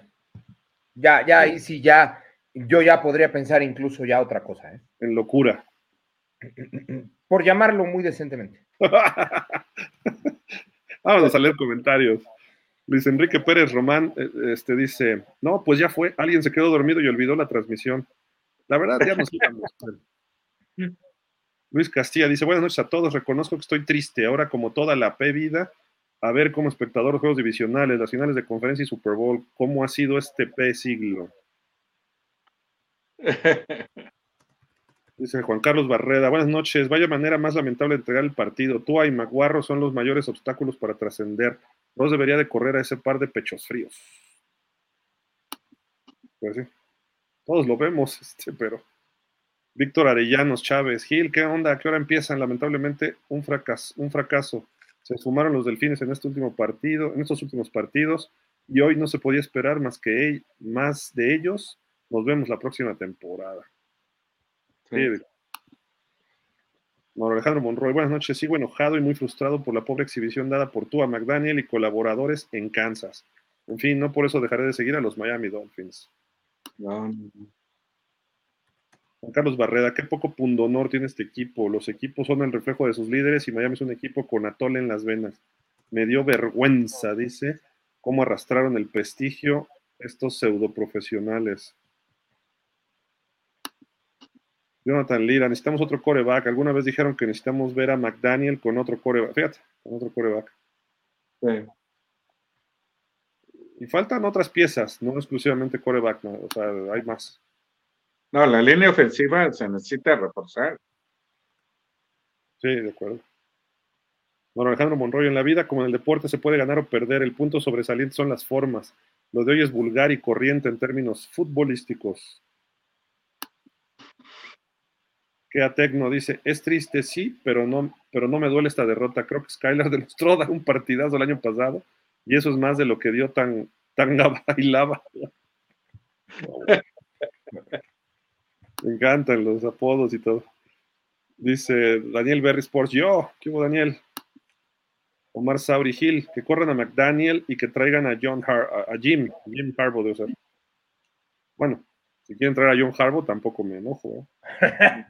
Pero está bajo contrato en Ravens, ¿no? Ah. Edgar Chávez, bolas Dolphins. Es triste que los Dolphins se murieron de nada. Me considero un aficionado objetivo y muy positivo, pero hoy no hay cómo justificar esta derrota. Hasta los, hasta los optimistas se ven sobrepasados. No, o sea, en, pausa todo el mundo decía que en Miami, yo les dije, sí, voy a Miami porque es mi equipo, en los pronósticos y todo, pero, y todos, no, que sea optimista, Gil, y toda la semana, no hay con qué. Hay 20 factores o 10 factores por los que Miami no iba a ganar. Desgraciadamente todos ocurrieron fatídicamente hace las últimas cuatro horas. Alfonso Montaño, no hay forma de defender a tú, a lo que diga, no hay pretextos, no es élite, sino que le pregunten a y Stroud. ¿Quién tiene, ¿Quién tiene mejores receptores, mejores corredores? De verdad, si no se da cuenta el head coach que tú es limitado. Correcto. Dice, él es solo, solo, como estaba corrigiendo, ¿no? Edgar algo que escribió, yo creo. CLX dice, es hora de buscar a Harbaugh, Carroll o hasta Belichick y a Wilson y, o un coreback en el draft. Marco Caballero, buenas noches. Qué manera tan más triste de perder, qué decepción la defensa jugando a mantener el partido y la ofensiva haciendo una burla durante ya varios partidos. Sigue Edgar Chávez solo, solo, pero no sé, a lo mejor hubo algún error ahí de, de dedo. Rafael Jaramillo, buenas noches hermanos, da de tristeza, no somos lo que nos creíamos. Pues sí, don Alejandro Monroy, ignoro si al señor Stephen Ross le importa el equipo o únicamente el concepto negocio, pero ganar es parte de un buen producto. Y si eso no lo entiende, que vende el equipo y también se vaya lejos. Mira, el negocio para Ross ahorita le está cayendo de maravilla la Fórmula 1, le está cayendo de maravilla el tenis, este, los va a ser un estadio mundialista, eh, todo eso le va a caer bien, conciertos, bla, bla, bla. Y, no dudo que al rato juegue Messi ahí con el Inter Miami, ¿no? Eso va a ser su business. Pero el negocio principal se llama Miami Dolphins. Es el que más vale, más que el estadio. Y necesita que ese equipo dé resultados, porque podría valer más todavía, pero pues el señor, eh, yo creo que intenta. Pero aparte el negocio en la NFL se reparte muy parejo, no, no tiene que ver tanto con ganar o no un Super Bowl si de repente te caen patrocinios locales. O sea, Kansas está repleto de patrocinios locales como equipo, pero no, tampoco es gran diferencia con, vamos a decir, Arizona. Jorge Arellano Rivero, la defensiva se rifó, pero ni tú ni los corredores aparecieron. Otra temporada desperdiciada en fracasos y decepciones. John Carvajal, Dice, acá está. Que McDaniel siga los pasos de Johnson y de paso Tua le haga segunda. Se necesita un coach con mayor madurez. ¿De cuál Johnson? Con Johnson. ¿Jimmy? Cuando se fue de Miami. Sí, porque se fue a los dos años, ¿no? O a los tres. Duró 96, cuatro, duró cuatro. Caray. Entonces. Dice Edgar Chávez, solo diré, fue Tua, fue Mac ridículo y fuera gris. Ah, fuera, perdón. Fuera Tua, fuera ridículo y fuera gris. La defensiva, mis respetos. Tua es un quarterback de 10 millones, nada más. Sí. Javier Medina, 100% de acuerdo con el coach Polo, con lo que dijo cuando abrieron el programa. Terminamos con un hoyo en el corazón. Saludos, amigos. Rodrigo Chío, desastre total. Alfonso Montaño, tenemos muy buena defensa que aún sin titulares aguantó. Sobre el head coach creo que se limita por las mismas limitaciones de Tua. No puede hacer otras jugadas porque no es capaz de ejecutarlas. Ojalá y se cambie. Eso es un punto y fue lo que les decía, quizá por eso, pero de todas maneras como que puedes hacer otras cosas incluso con Tua, ¿no? Sí. Rodrigo Chío, claramente head coach y coreback. Mauro Alejandro Monroy, yo en esta plataforma defendía a Tua en muchas ocasiones y lo de hoy es impresentable, no hay forma de defenderlo.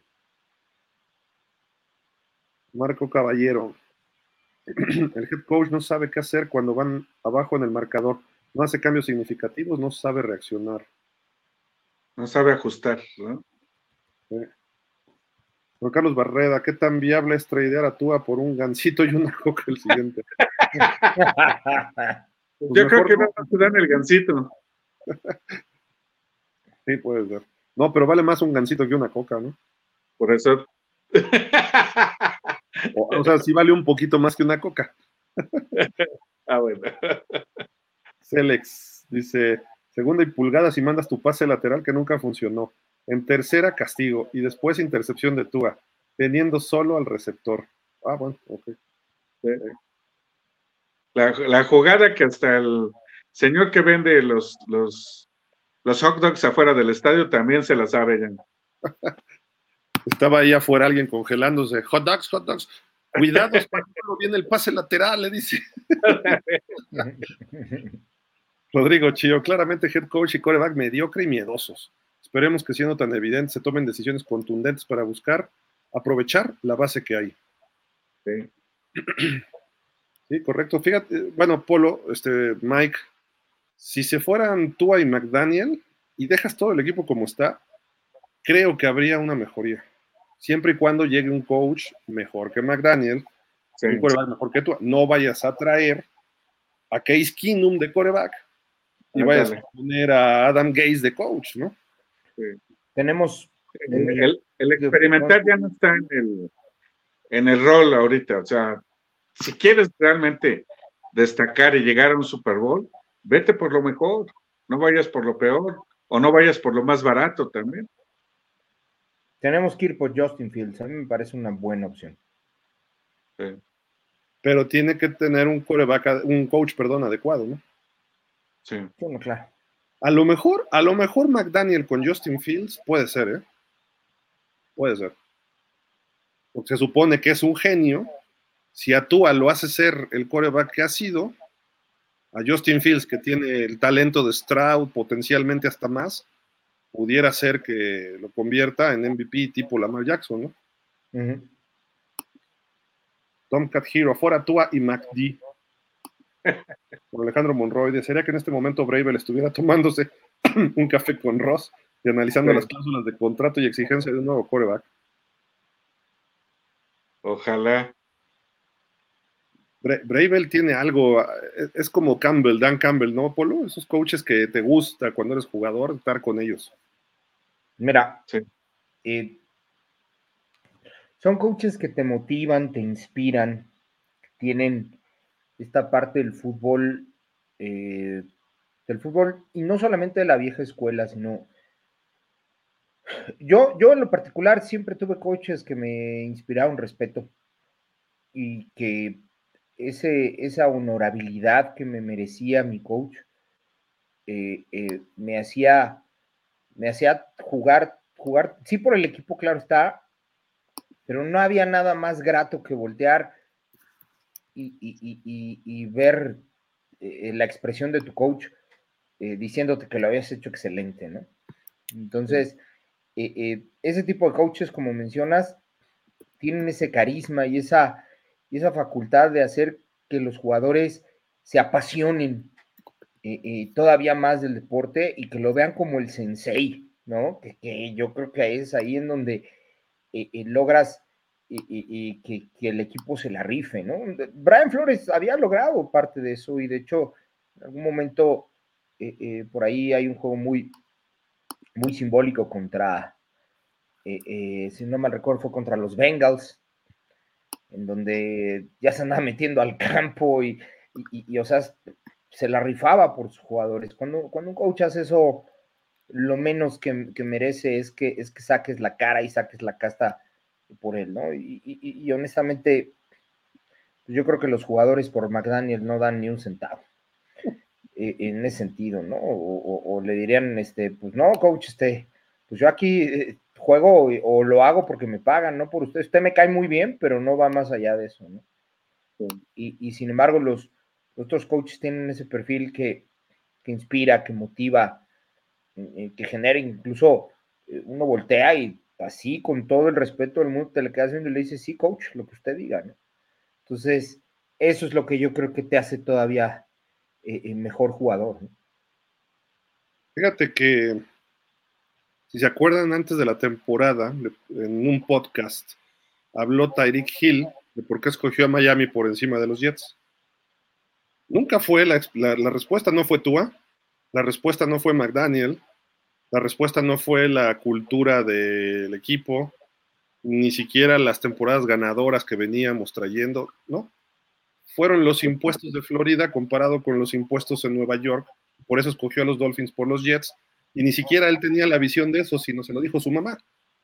Dijo, no seas burro, vete a Florida, y hay menos impuestos. Si te vas a Nueva York, te van a quitar la mitad. En Florida te quitan una cuarta parte nada más. Incluso recibe un poco menos dinero de salarios pero paga menos impuestos. Entonces, esa fue su respuesta. No fue McDaniel, no fue Wes Welker, no, no, nada, nada. Y eso que ya estaba todo armado con ellos, ¿no? Entonces dices, ok, Miami hizo la oferta y ahí pues mérito para Greer, sí, pero pues la decisión fue esa. Cuando estaba Flores, si se acuerdan, después del segundo año, hubo como 10 jugadores en agentes libres que decían, yo quiero jugar para el coach Flores.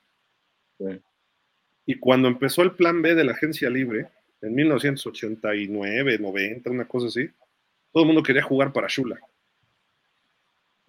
Incluso para Jimmy Johnson, ¿eh? muchos querían jugar para él en su momento. Pero desde entonces, desde Flores, nadie quiere jugar para ningún coach de Miami, mucho menos para Maguarro, ¿no? O sea, a lo mejor dicen, ah, se ve que es a todo dar en Hard Knocks y bla, bla, bla, pero hasta ahí. Entonces, cuando un coach como Bravel se para enfrente de su equipo y sin salir en Hard Knocks, o como Dan Campbell que se puso a llorar en la, porque realmente lo sintió, y de repente dice, no, y vamos a luchar, y si me corren, me corren, pero yo voy a morirme en la mía. Y el equipo le respondió. Y hoy el equipo se la rifa. No, no sé, probablemente no llegue al Super Bowl, pero te garantizo que no va a perder como perdió Miami. No. Cuando pierda. Hoy, hoy, estábamos en, viendo el juego, en algún momento platicamos de un hipotético Super Bowl Texans-Detroit. Lo cual sería de verdad inédito, espectacular, y, de verdad muy agradable. No habría cuál ir. Obviamente yo me decantaría por, por mis leones de casi toda la vida. ¡Qué barro! Pero, pero de verdad, desde chiquito le voy. A ver, este, Polo, ahí te va. El único Villamelón aquí soy yo. El único que se viste de Top Brady eres tú. No, no, no, también, también este Dani de pausa es, Villamelón son. también le gusta, le gusta ahí el, arte de, de, ser Villamelón, porque es todo un arte, ¿no? Pero no, ya, ya hablando en serio, obviamente mi favorito sería en ese juego de Detroit, pero me parecería un Super Bowl espectacular. Y obviamente hablaría de que habrían llegado dos equipos completamente eh, eh, improbables, ¿no? Y, eso es lo maravilloso y lo bonito de este, de este deporte, pero el día de ayer en la noche, eh, lo comentabas tú por ahí cuando ya al final que te alcancé a oír, este era un juego ya perdido, Gil, y eso es lo que da más tristeza. No solo porque llegáramos con lesiones, ¿ok? O porque llegáramos con un equipo diezmado, sino porque la realidad es que llegamos con un, con, un antecedente de, de dos o tres años atrás, en donde sabíamos, sabíamos que tú iba, iba a dar este tipo de, espectáculos eh, eh, tan malos. Yo la verdad no esperaba, no esperaba nada extraordinario de él. Eh, vía, por ejemplo, un Jalen Waddle apagadito, no sé, creo que Monster trató de hacer lo suyo, en fin, todo muy mal, todo desarticulado, todo, todo, todo de verdad, de verdad, de verdad carente de idea de ganas. El equipo no quiso hacer nada. bueno, más que no quiso, ya, las, ya sabían qué jugada iba. Sabían que iba a jugada con Monster, sabía que iba a jugada con el Chen, sabía que iba el pase lateral. O sea, no engañaron a nadie. Esa es la, esa es la verdad. Sí, sí, un equipo predecible, un equipo que viene a tal cual. Y, y, puedes hacer lo que tú haces, pero si ejecutas bien, lo vas a seguir haciendo efectivamente. No, crean que todos los demás equipos cambian su plan de juego para playoff. Simple y sencillamente elevan el nivel. Exactamente. O sea, tampoco. Y, aquí dejaron de hacer los Dolphins lo que hicieron todo el año bien. Las lesiones de la defensa, ok. Faltó Phillips y faltó Chubb y faltó Van Ginkel, sí. ¿Hubiera sido un partido muy distinto para Mahomes? Sí y lo vimos en Frankfurt, le provocaron un fumble y lo capturaron uno o dos veces. Nadie de Miami se le acercó a, a, Mahomes. Pero bueno, eso es del otro lado del balón. De la ofensiva, ¿dónde están los pases de 12, 15 yardas? El slant, el skinny post, el escuadra adentro. Cuando los hicieron, funcionaron. Y fueron 3-4. Hasta con Playcraft. Así es. Pero bueno, puro pasecito ahí, es que hace frío, pues sí, si te van a interceptar, intercepten haciendo lo que haces. Claro. Como le interceptaron a Tua pronto en un pase al centro, entonces les dio miedo y ya no lo repitieron. Así No puede ser un coach miedoso ni un coreback miedoso. Tienes que ser un coach de corta memoria y tienes que ser un coreback de corta memoria. Me interceptaron, no importa, yo sigo haciendo lo mío, pa, pa, pa, a lo que sigue. Pero en fin. Marco Caballero, lo peor es que con los resultados en cierta manera positivos, pero mediocres, van a mantener a Tua y a McDaniel por un rato. Marco, visualízalo.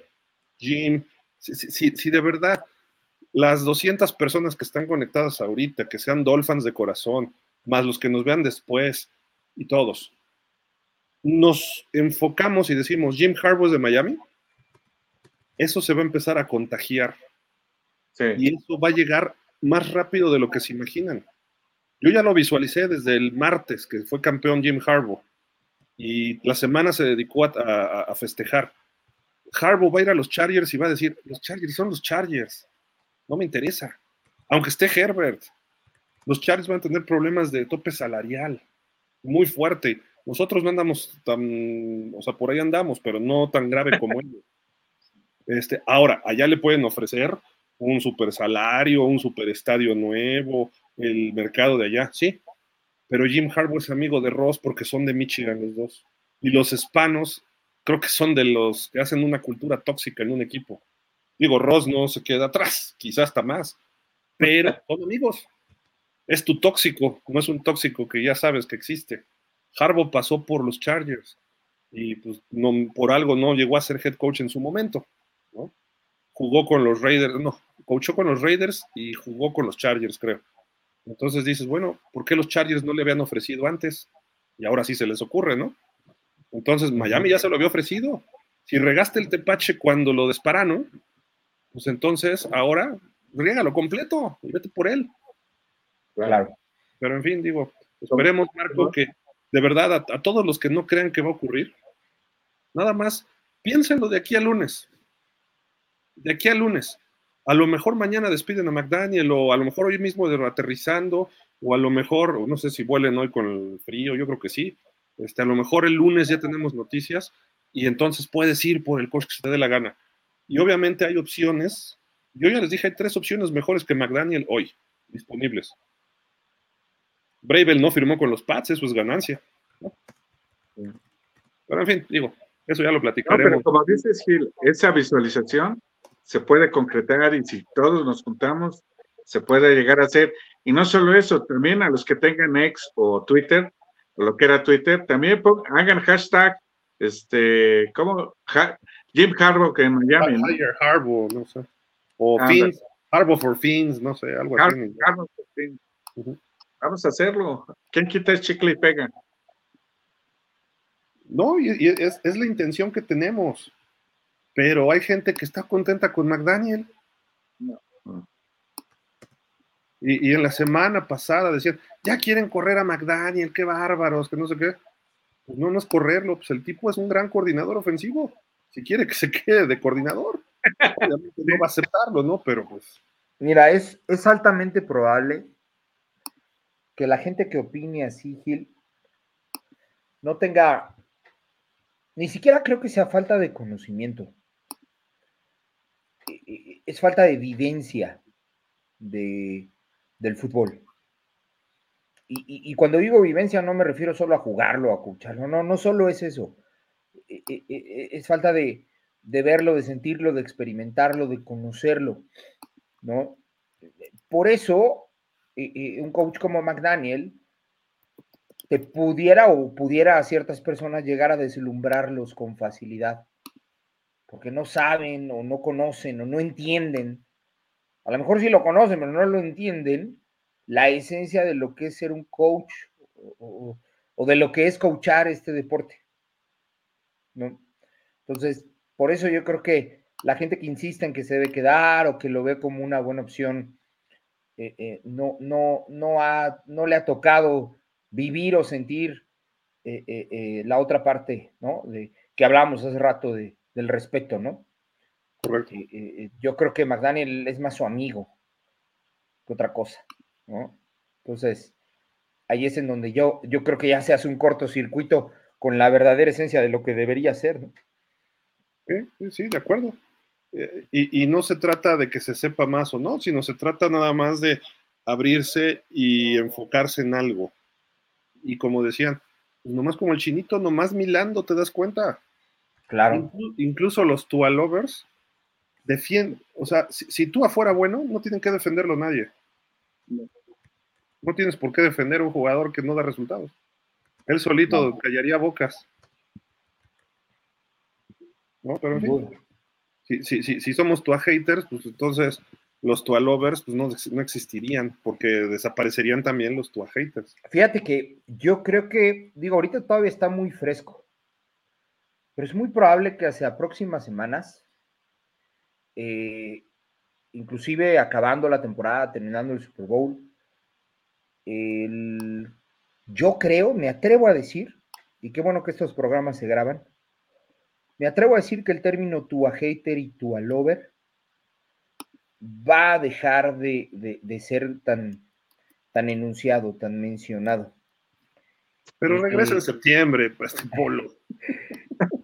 me, refiero, me refiero a que, fíjate que he escuchado o he tenido la oportunidad de leer, no quiero decir que son los más, ¿eh? lo aclaro, pero sí he tenido la oportunidad de, leer a ciertas personas que se jactaban de ser este y, tualovers, a lo mejor sin, sin expresarlo así como tal, eh, eh, con, el concepto tal cual, tualovers, pero que hoy día este, eh, reconocen y dicen que ya no tiene cabida en el equipo y que necesita salir, que necesita ver un cambio. no reconocen eh, eh, o, no dejan de sentir el cariño por, por, el jugador, porque como yo alguna vez lo dije, lo que tiene Tua es que tiene una historia de luchona, ¿no? De, venir de, de, abajo, y no me refiero a una cuestión económica, sino como jugador, ¿no? De, ir contra corriente a pesar de su tamaño y de ser de Hawái y, todo lo demás, pues es, es, luchón, es la clásica historia que inspira y motiva y por eso se gana mucho cariño de la gente, ¿no? Generalmente la gente tiene preferencia siempre por el débil, ¿no? O por el que menos eh, cualidades o talento tiene. Lo vemos en las películas, no solo el fútbol, sino las películas en general. Lo vemos cuando el héroe desconocido, que es así como el chiquito, el que nadie pelaba, de repente sale como, como la verdadera estrella, ¿no? Entonces. El David contra Goliat. Exactamente. E, esa es la historia que motiva y lo que hace que la gente le tenga precio. Y además, ¿no? Tú es buen chico, o sea, es buena onda, es, es, un chavo que, que, que, pues obviamente se gana el cariño de, la gente a su alrededor eh, eh, y que pues hasta cierto punto él no tiene la culpa de este rollo samuano, este, de, de, de, living la vida y, todo es este eh, amor y paz, ¿no? porque lo ves, o sea, hay una, hoy le hacen una toma llegando al estadio, lleva una chamarrita, unas botas y va, va caminando y casi casi va este, balanceándose y danzando no lo ves caminar ni con determinación, ni con firmeza. Él va, él va jugando, él va cotorreando, ¿no? En su mente. Eh, eh, eh, trae ahí un Walt Disney en la cabeza o no sé qué trae. El, punto al que quiero llegar es que yo creo que si realmente la gente empieza a ser objetiva y realmente el amor por este equipo sale a flote, esta figura de tu hater y tu lover se empezará a diluir para que nada más quede el Dolphin Lover y el Dolphin Lover, perdóname, pero el Dolphin Lover yo creo que sí quiere ganar. Y si el Dolphin Lover se percata y reconoce que con Tua no lo va a lograr, entonces eh, eh, se le va a ir y, va, y quedará como, como aquellos grupos que tienen One Hit Wonder, que nada más les pega una canción y ahí se quedan, ¿no? Quedará nada más en esos cuatro años eh, que se desperdiciaron o se le apostaron, como los seis que se tuvo a Tannehill y, y, muchas otras historias, y cambiaremos la cara hacia otro rumbo, se llame como se llame, ¿no? Totalmente de acuerdo contigo, Polo. Pero el año pasado, por estas fechas, todo el mundo decía, y era casi unánime, que se retire Tua por su salud, pobre hombre, tan buen muchacho, que se retire. Empezó a avanzar el año y para agosto los Tualovers resurgieron. Y durante la temporada, ya ven, y ustedes que lo querían retirar, y no, se lesionó, temporada completa, rompió la temporada con cuatro mil y pico de yardas, y ahorita otra vez todo el mundo, sobre tú a las últimas tres semanas, con razón o sin razón o cierta razón, y todo el mundo otra vez ya criticando a Tua. Y ahorita sí, todo el mundo indignadísimo. Si ahorita decimos que corran a Tua y que corran a McDaniel, te apuesto que el 90% de una encuesta va a decir que sí. y si la volvemos a hacer en septiembre, en agosto, hacemos la misma. Es más, en el draft, no nos dejen a Tua. ¿Para qué quieren a Caleb Williams? ¿O para qué quieren a Drake May? No, ahí está Tua, ya está comprobado. Nos dio dos playoffs seguidos. ¿Comprobado qué? Por eso, así dicen. ¿Yo qué quieres que te diga? O sea, yo trato de pensar por ellos, pero así dicen. Está comprobado, vean los números. Es que no se dan cuenta, es el líder en yardas, el año pasado fue el líder en rating. Yo te estoy citando lo que dice la gente. No, no, no, sí, no, no, no eso, no lo discuto, no me lo metas así. Yo no quiero pelear contigo. Lo he leído en múltiples, en múltiples ocasiones. O sea, no, digo que no sea real lo que, lo, que me estás diciendo. Yo pretendiera que cambiara, pues necesitaría estar loco, ¿no? O sea, siempre va a haber eh, eh, eh, ese, ese pensamiento un poquito obtuso, ¿no? Porque esa es la manera en la que yo podría eh, tratar de definir lo que me estás explicando, porque sería, o es un pensamiento obtuso. Pudiera ser, Gil, pero realmente creo que, eh, eh, no sé, es como cuando, cuando una persona te decepciona muchas veces y aún así vas y le ruegas, ¿no? No lo es sé. una mujer golpeada por el hombre, ¿no? Exactamente.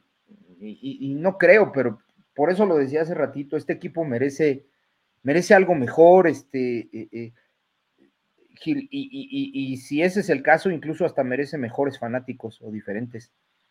Polo, y hablando del tema de la mujer golpeada que sigue con el mismo viejo, ¿no? Este, ¿qué es lo primero que le dicen en terapia? Quiérete a ti misma, exígete más, puedes encontrar algo mejor no te cierres a esa opción, no, te va a pasar nada si dejas a tu viejo, ¿no? Es lo primero que le dicen a los psicólogos a la mujer. Entonces, como fan, ¿Por qué te ciegas con el cuate que te va a hacer sufrir otros cuatro años cuando ya te ha hecho sufrir cuatro? Que se arrugan los juegos importantes, ¿qué, qué esperas? ¿Que de repente se deje de arrugar? No. O sea, que el político que robó en el gobierno de la Ciudad de México va a robar en el gobierno federal. Directa o indirectamente, el que hacía ligas aquí hace ligas allá, el que se le fallaban las construcciones le fallan acá, el que sus presupuestos son manejados, es lo mismo. O sea, no, no, la gente no cambiamos. Tenemos eso. Por algo, Don Shula es el mejor coach de todos los tiempos, porque él se adaptaba a lo que venía. Claro. Y eso no lo hace Belichick, eso no lo hizo Tom Landry, un poco Bill Walsh, Chuck Noll tampoco pudo cuando se salió de su esquema. Por eso, por eso Don Shula es quien es y por eso le vamos a los Dolphins, una de tantas razones, ¿no? porque se podía adaptar. Tengo este talento, lo exploto. Veo cuáles son las cualidades de este jugador o de tal, y digo, ok, lo voy a explotar ahí. McDaniel se ha pensado en Tua, ha pensado en que sea un poquito funcional la, ofensiva, pero cuando no juega Tyreek, está lesionado o está en la banca, Tua desaparece. Entonces, tú necesitas un coreback como, eh, bueno, mismo Mahomes, digo, ese es el ideal. ¿Qué pasó con Mahomes cuando empezaron a banquear en el cuarto cuarto a sus receptores titulares? Que no son lo mejor, ¿eh? pero los empezó a banquear. Apareció un chavito el 16, ¿y este quién es? Tenías que buscar el roster para saber quién era empezaron a jugar y, completaba pases que dices, wow, qué óvole.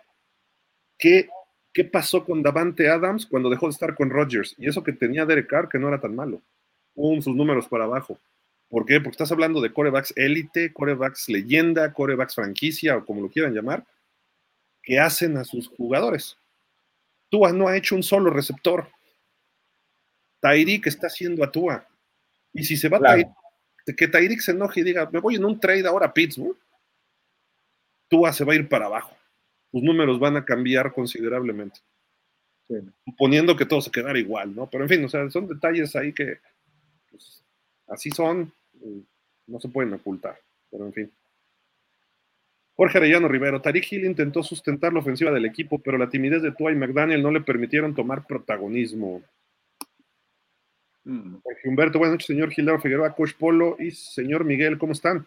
Igual de molestos que yo, yo creo que sí, pero varias cosas a resaltar. O sea, ¿vas a resaltar algo, Jorge Humberto? No puede ser. Va a resaltar que perdimos. Jürgen Max dice: Miami es un equipo de suaves, tipo Duke Riley, Cohu y Ramsey. Qué coraje ver cómo dejaron pasar a Mahomes en lugar de dejarse ir con todo. Así pasó contra Allen la semana pasada. Miedosos. Jürgen, pues danos tantita mantequilla o algo, no lo dejes ir así de fuerte. Cuate, eh, Tecno. Tú ande Gil.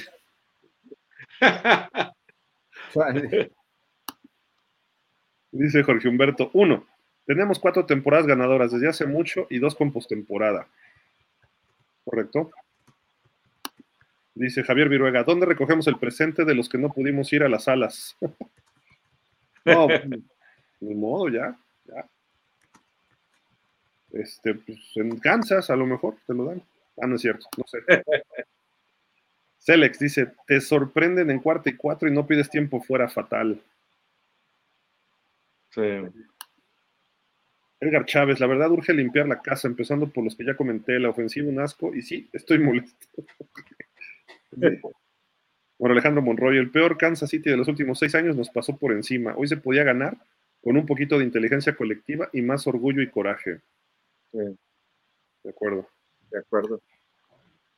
Jorge Humberto, dos. Creo que los delfines, como todos sabemos, nunca desde Marino había sido tan divertido. Tampoco esperábamos que fuéramos el mejor, pero fue divertido, ¿no creen? Fue espectacular verlo mientras, mientras se podía, mientras tenía juego Tua, mientras te enfrentabas a equipos que no te iban a dar batalla. Para mí divertido fue el juego de Denver. Todo lo demás fue igual. Por ahí el de Carolina. Ah, bueno, los, el 30-0 a los Jets, ese sí lo, disfruté. Eso fue divertidísimo. Y, el, de, el de Nueva York también fue, fue divertido. Los dos de los Jets. Pero definir un equipo como divertido, Me suena más como los payasos del circo. Ah, entonces sí, McDaniel.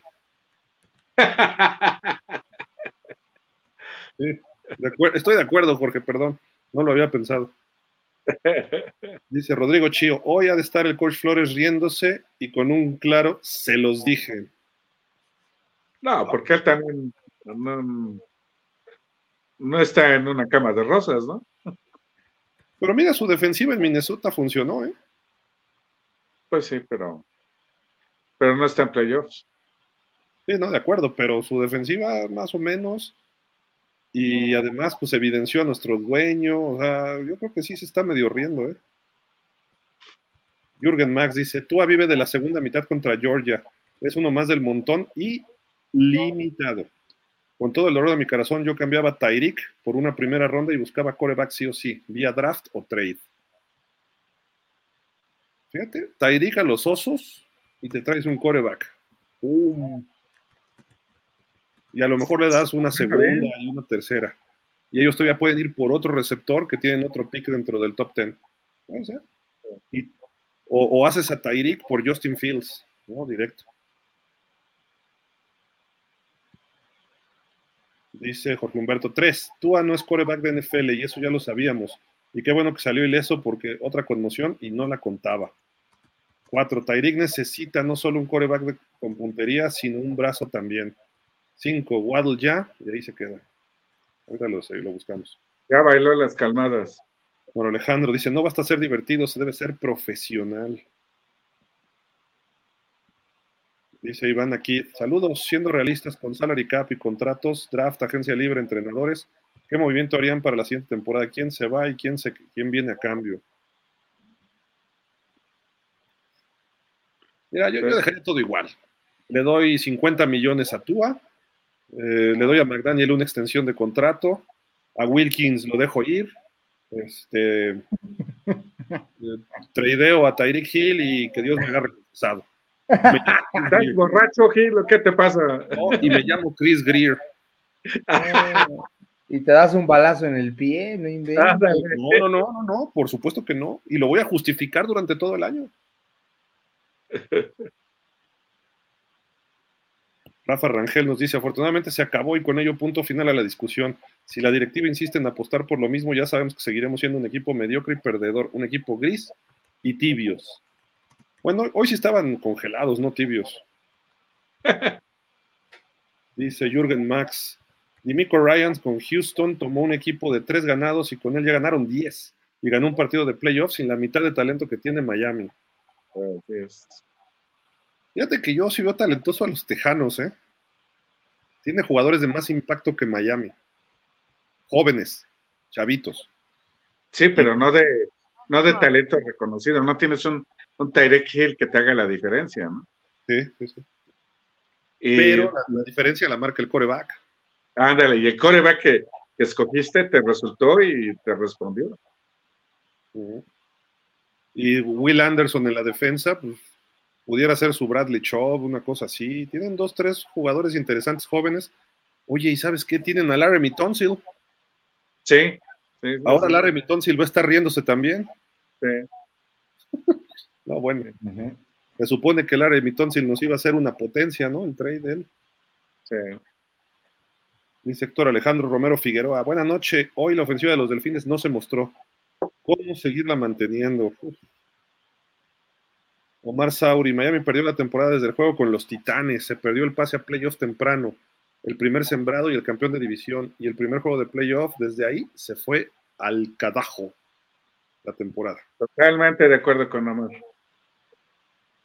Dice Rafa, pueden resucitar a Shula y él también, y él también fracasaría con este coreback sin corazón. Ah. Sería el reto más grande de Shula en su carrera, ¿eh? Sí. Ahora, si llegó un Super Bowl con Woodley, puede ser que, con Tua así la. Igualando a Woodley con, con Tua, no, no, Woodley daba chispazos muy fuertes, pero luego sí se iba muy abajo. Y Tua es más consistente. Creo que yo por eso creo que Tua sea mejor. Oh. Y, me gustaba cuando jugaba bien Woodley, era de cuidado, ¿eh? Sí, Porque Humberto se dio cuenta con Tua lo va a lastimar cuando mande esos pases y eso todos los receptores, no solo Waddle, no solo Waddle, cinco. McDani no es un genio, es un gamer y esto le costó los últimos partidos. Lo malo ya le se cortó. Edgar Chávez, la verdad, el mal, magniedoso y tango miedo. y espero Ross, Rosa se dé cuenta de lo mal que termina siempre la temporada nuestro equipo. Jorge Arellano dice, McDaniel es un genio porque parece un genio. Parece. parece. Héctor Alejandro Romero dice, no renovación a Tua y McDaniel a la silla caliente. Sí. Alejandro Monroy, el único positivo que se tuvo hoy es que hay consenso acerca de la no conveniencia de Tua ni McDaniel en el equipo. Exacto. Jürgen Max, a los Dolphins los catalogaron de ser un fraude, que no podían con los grandes, tuvieron la oportunidad de callar bocas y lamentablemente lo confirmaron. Los Dolphins de Tua y McDaniel son un fraude. Darío Pérez, buenas noches señores, yo lo veo así en este orden, los culpables. Uno, el gerente general nunca reforzó la línea y no pega pics, pero ni de lástima. Dos, Tua está para el perro. Daniel, creo en menos. Creo en menos cantidad, creo. Sí, de acuerdo. McDaniel ha sacado algo positivo ¿eh? dentro de todo, pero. Alfonso Montaño, sobre el head yo creo que sí es bueno, pero está amarrado a las limitaciones de su coreback. Fangio debe de seguir, tiene buen sistema. Espero que podamos mantener las armas ofensivas grandes, corredores y grandes receptores. Es que, repito, yo veo este equipo con otro coreback, y me refiero a otro coreback, no a alguien nuevo, nada más por tener alguien nuevo. Me refiero a un coreback como Russell Wilson, Justin Fields. El, equipo despunta. Claro. Despunta rápido. Darío Pérez tendría el beneficio de la duda si reforzaran la línea y tuvieran un coreback élite. Jonathan Lira, lo único bueno de otra temporada perdedora es ver su programa. Lástima que hoy terminó la temporada. bueno, no fue temporada perdedora, también llegamos a playoff. Dentro de los malos somos los menos malos. O de los buenos somos los más malos, como quieras ver. No, y además los programas siguen ahora en el season, ¿eh? No, vamos a tomar vacaciones seis meses ya. sí, no inventes ya. O sea, esto de veras de que tú hay que sí, que no, y luego Greer tiene la posibilidad de suya y la tuvo y la dejó ir, como diría el tirititito, ¿no? Jorge Humberto 6. La línea ofensiva no estaba a la altura de los corredores y la protección. Los corredores casi siempre lograban más con esfuerzo personal. Sí. no es aquí donde nos damos cuenta que Tua no tiene brazo, pero no por lanzar pases de más de 40, sino porque en pases cortos no lanza con fuerza. Sí, claro. Hubo un pase, Polo, que completaron, ya, ya íbamos perdidos, ¿no? Pero tú mandó el pase flotadito a Cedric Wilson y, no bajaba el balón, no bajaba el balón, no bajaba el balón. El safety casi llega al pase y le puso un golpazo. Casi lo mata, sí, claro. Y ese pase tiene que ir, lo agarra Wilson y a lo mejor se sale, pero evita el contacto. Y si el safety se hubiera puesto más vivo o lo lee antes, hasta a lo mejor lo batea o lo intercepta. Claro. Y, no es porque digas, ay, es que el brazo lo es todo. Sí, sí, sí tiene importancia que haya una velocidad de NFL. Claro. Porque Humberto dice, siete, no tenemos coreback suplente real. Bueno, ocho, tienen que desear deshacerse de Tua. Creo que ya quedó claro, no coreback de esta liga y sufre mucho cuando va a ser capturado. Por lo que ya sabemos, había duda el año pasado. Renato Díaz, con peor defensa, con peor ofensiva y contra mejor equipo, Skylar dio mejor juego hace un año que hoy Tua. Eso te dice muchísimo. Eh, eso yo lo veo la diferencia en traer la camiseta puesta, porque se la rifó y no le importaba, como dices, buscaba, tiraba y él intentaba hacerlo, se le veía el corazón. Eh, tenía gallas. Tenía agallas, Le faltaba mucho talento, pero jugó con muchas agallas y estuvo cerca, estuvo cerca. Alex César dice, buenas noches Gil, Polo y Mike. Terminé fastidiado de las mismas jugadas, mucho pase lateral que no, que no, perdón, que no dio nada bastante predecibles a la ofensiva. Sí, Alex, estuvo, estuvo Nos dice Jorge Humberto, este año por fin lo tuvimos sano y lo que esperábamos no sirve. 9. McDani, hay que darle el beneficio de la duda, pero con otro coreback, uno de verdad. Puede ser, ¿eh? Puede ser. Habrá que verlo. Se ha ganado cierto respeto McDaniel, pero también mucha gente le ha perdido el respeto. Y su forma de hablar, siempre con la palabra F en inglés, este, no sé, en las conferencias de prensa se siente el maestro de primaria, eh, tratando a la prensa como tarados, eh, a sus jugadores a lo mejor les explica bien, haciendo sus bromas, lo de, pues, esto, por ejemplo, esta frase que salió desde el año pasado, ¿no? Desearía que estuviera más frío. Está bien, es parte de un show y se puede entender, son equipos profesionales, pero a veces te sale el tiro por la culata si hablas de, hablas de más, ¿no? Es, eso es lo que yo, lo que yo diría, ¿no? O sea, si hablas, y lo decía eh, pues Jimmy Johnson, ¿no? If you're gonna talk the talk, you gotta walk the walk. Y pues eso es muy fácil. Si vas a hablar, tienes que responder. Entonces, pues a veces hablas de más y pum, vale, y sales en hard knocks y te expones tal como eres, y sí, hay todo el mundo, qué agradable tipo, y pues sí, pero si fuera tu cuate, ¿no? Está de borrachera o de pachanga, pero no de head coach. Pero en fin, porque Humberto este año por fin lo. Ah, no sé, ya lo. Ya, Por Alejandro Monroy, ni siquiera 200 yardas tuvo tú en este juego, cuando se necesitaba que tuviera un gran juego. Hace este ridículo. Y lo peor de todo es que fue de lo mismo cuando había que dar la cara. Marco Caballero dice, se sabía que se perdería, pero la forma de perder es lo que más molesta. La defensa de media a buena con errores infantiles, pero esa ofensiva famélica no mostró nada desde hace ya muchos partidos. Digo, si lo vemos en general, dejar en 26 puntos a Mahomes, pues es positivo. Ahora, la realidad es que si el partido hubiera estado más cerrado, hubieran hecho 26 Mahomes, Mahomes hubiera acelerado el paso y a lo mejor nos, nos hacen 38. ¿no? no, o a lo mejor comete errores. Es que eso también es lo que, lo que tienes que buscar como head coach. ¿Mahomes crees que hace un error? Sí, Sí, pero a lo mejor no trascienden o no son de impacto. O, son. O se repone al siguiente drive, ¿no? Si eso. no dudo que sí, lo que le puedes provocar una intercepción o algo. Lo que pasó en Frankfurt. Le tiras un fumble y creo que también le interceptamos una, si no me recuerdo. Sí. Pero, por ejemplo, ve el juego anterior contra Kansas, que fue en el Hard Rock. Interceptamos tres pases y Miami iba arriba en el marcador y nos sacó el partido. Claro, era otra versión de Miami también, pero interceptó creo que uno Xavier, otro Byron Jones, no sé, o sea, la defensiva fue el mega sack de Jerome Baker que hizo perderle como 40 yardas, no sé. Lo provocamos, estuvimos encima, el juego se tenía en un momento determinado y pum, empezó a responder. O sea, ese es el problema de Mahomes.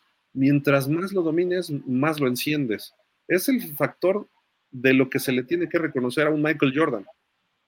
Y muchos lo han dicho. Michael Jordan luego estaban teniendo un juego malo y llegabas y te burlabas, ah, te voy ganando en puntos. Y regresaba a la segunda mitad y te metía 40.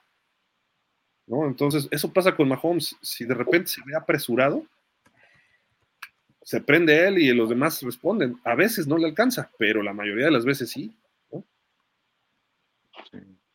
10. Esta, esta, siempre ha sido nuestra realidad. Desafortunadamente, Flores y todo ya lo sabíamos, menos Greer y Ross, y por eso la debacle. No hay nada escondido bajo el sol.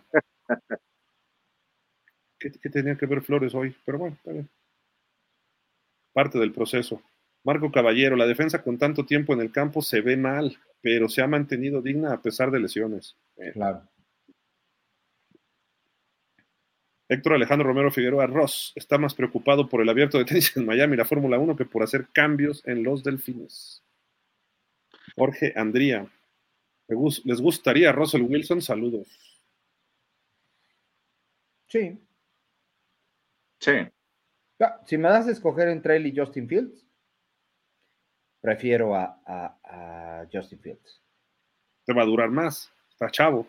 Sí. Claro. Ahora. Y, lo puedes moldear a lo que tú quieres, ¿no? Sí, exactamente. Pues si mantengo el equipo en la mayoría de lo que está, Tariq Hill, Christian Wilkins, Jalen Watt, etcétera, etcétera, etcétera, pues a lo mejor sí Russell Wilson me puede dar un campeonato antes, ¿no?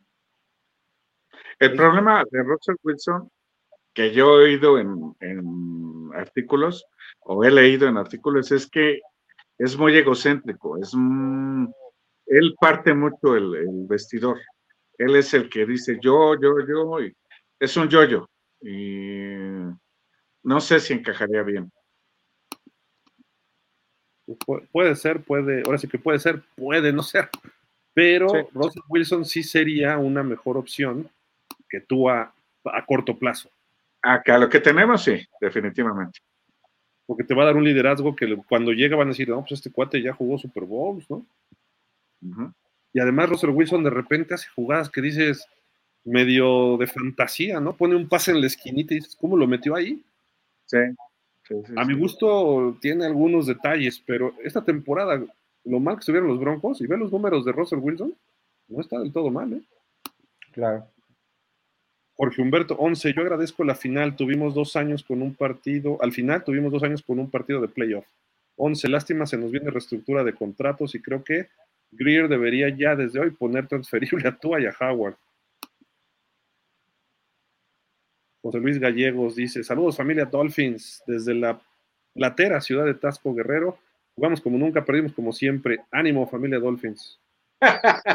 Eso es lo que no queremos llegar a decir, pero bueno. jugamos como nunca. O sea, no. Jugamos como siempre. ¿no? Luis Castilla, de nuevo la maldición por ganarle a Dallas, como en el 92 no volvimos a ganar. No le hagas. No, sí, sí ganamos después de Dallas, ¿no? Creo que sí. Pero no. No, perdimos con Ravens. Sí. Que llegó muy alzadito Miami con los Ravens y nos dieron una tunda. Sí. Luego vino Buffalo y ahora Kansas, ¿no? Juan Mora Hernández, tú es miedoso a la presión, no es el mariscal líder. Jorge Humberto Waddle, inclusive a Holland, algo pasó fuerte con ese chico. Tenía problemas de las dos rodillas, ¿no? 11. Ir por gordos de primer nivel al draft o agencia, no importa, y los transferibles a Chicago para que nos envíen a Justino Campos. El 12 se queda corto, ahorita lo leemos. Luis Castilla, yo no puedo sentirme contento porque soñamos, porque pensamos que esta sería diferente, porque amo el fútbol americano, porque llevo décadas solo siendo espectador, porque mi equipo ha sido muy mediocre. Bueno, pues hazle como yo. Yo siempre he leído a mis Ravens de toda la vida. Sacas tu segundo equipo. Sí, busca otros equipos también. Digo, pelea Miami, pero ten tu segunda y tercera opción. Ah, o sea, estás con una chava muy guapa, pero de repente la chava y ves que le gusta, le gusta las cervezas y sale con 20 amigos y dices, mira, la soporto, pero pues voy a buscar otras opciones, ¿no? Hay que pensarlo así, ¿no? Alfonso Montaño, con Skylar anotó 31 puntos, con menos armas ofensivas, menos, menos, menos defensa contra Bills, más duro la temporada pasada en playoff. Tú a 7 contra el peor equipo de Kansas City de los últimos años. Seguiremos siendo los Dolphins. Saludos a todos. Bueno, Alejandro Monroy, muy interesante lo que comentan, ya que vimos a Tua y parece que ya alcanzó su techo de Infonavit. ¿Y McDaniel ya alcanzó su techo? McDaniel entró ya con el techo puesto. Héctor Alejandro Romero dice: Recordemos que McDaniel es un entrenador en desarrollo. En unos cinco años quizá llegue a juego de campeonato. ¿Le vamos a aguantar cinco años? No. O sea, estamos a 24 para el 29. Ya pasaron dos Juegos Olímpicos, Héctor. Mira, él podrá, él podrá ser considerado como, como, como dice aquí Héctor, como un coach en desarrollo, pero el equipo no es en desarrollo. Tenía un 80% del equipo ya armado. O sea, e, e, e, una defensa que, tiene un ADN que corresponde a Brian Flores, ¿ok? Y, una ofensiva en donde le pusieron al mejor receptor de la liga, a un corredor que resurgió de la nada, y, a una serie de receptores, de, a un receptor, otro receptor de primera ronda y, y piezas claves. O sea, él ya tenía el 80% del equipo armado. O sea, ese es el error. Traer con un equipo que, que, requiere nada más afinar algunas cosas y traer un coach que, como dice Héctor, está en desarrollo. Pues o sea, debes traer una persona consolidada en cuanto a su cocheo para que precisamente afine eso y, y, nada más haga, ponga el equipo a su nivel, o sea, al nivel del coach no que eh, el coach tenga que alcanzar al nivel del equipo. Entonces, eso a mi parecer es un grave error.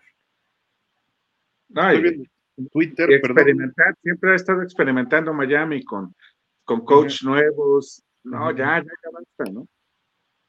Perdón, este Mike, estoy viendo Twitter y dice Fire McDaniel es trending. Mira qué buena onda. ¿En serio? ¿En serio? Sí, hay un tren. Bueno, me salió a mí como tren. Fire McDaniel. Y, en mm. singular, porque capaz de que dicen, no, es que ese era el de los Raiders en plural. Y no, no, este es McDaniel. Le quieren dar cuello ya. Pues sí, hay mucha gente seguro que sí. Pero en fin. Ah, espérenme, que aquí se trabó esto un poco. Ahí voy, ahí voy, ahí voy. Ahí está, ahí está, ahí está. Entonces, sigamos. Alfonso Montaño dice, gracias Dolphins por la terapia de grupo. Hombre, gracias. Marco Caballero, tú atiras cinco pases largos y le atina uno o dos pases largos y ya con eso se piensa que es un coreback élite. Vos Hernández, con tú ya perdimos cuatro años y vamos a perder otro año más. Dice Darío Pérez, señores, denme su punto de vista, sean honestos, ¿se la jugarían con McDaniel un año más? ¿Pero bajo qué condiciones? Yo no, ¿eh?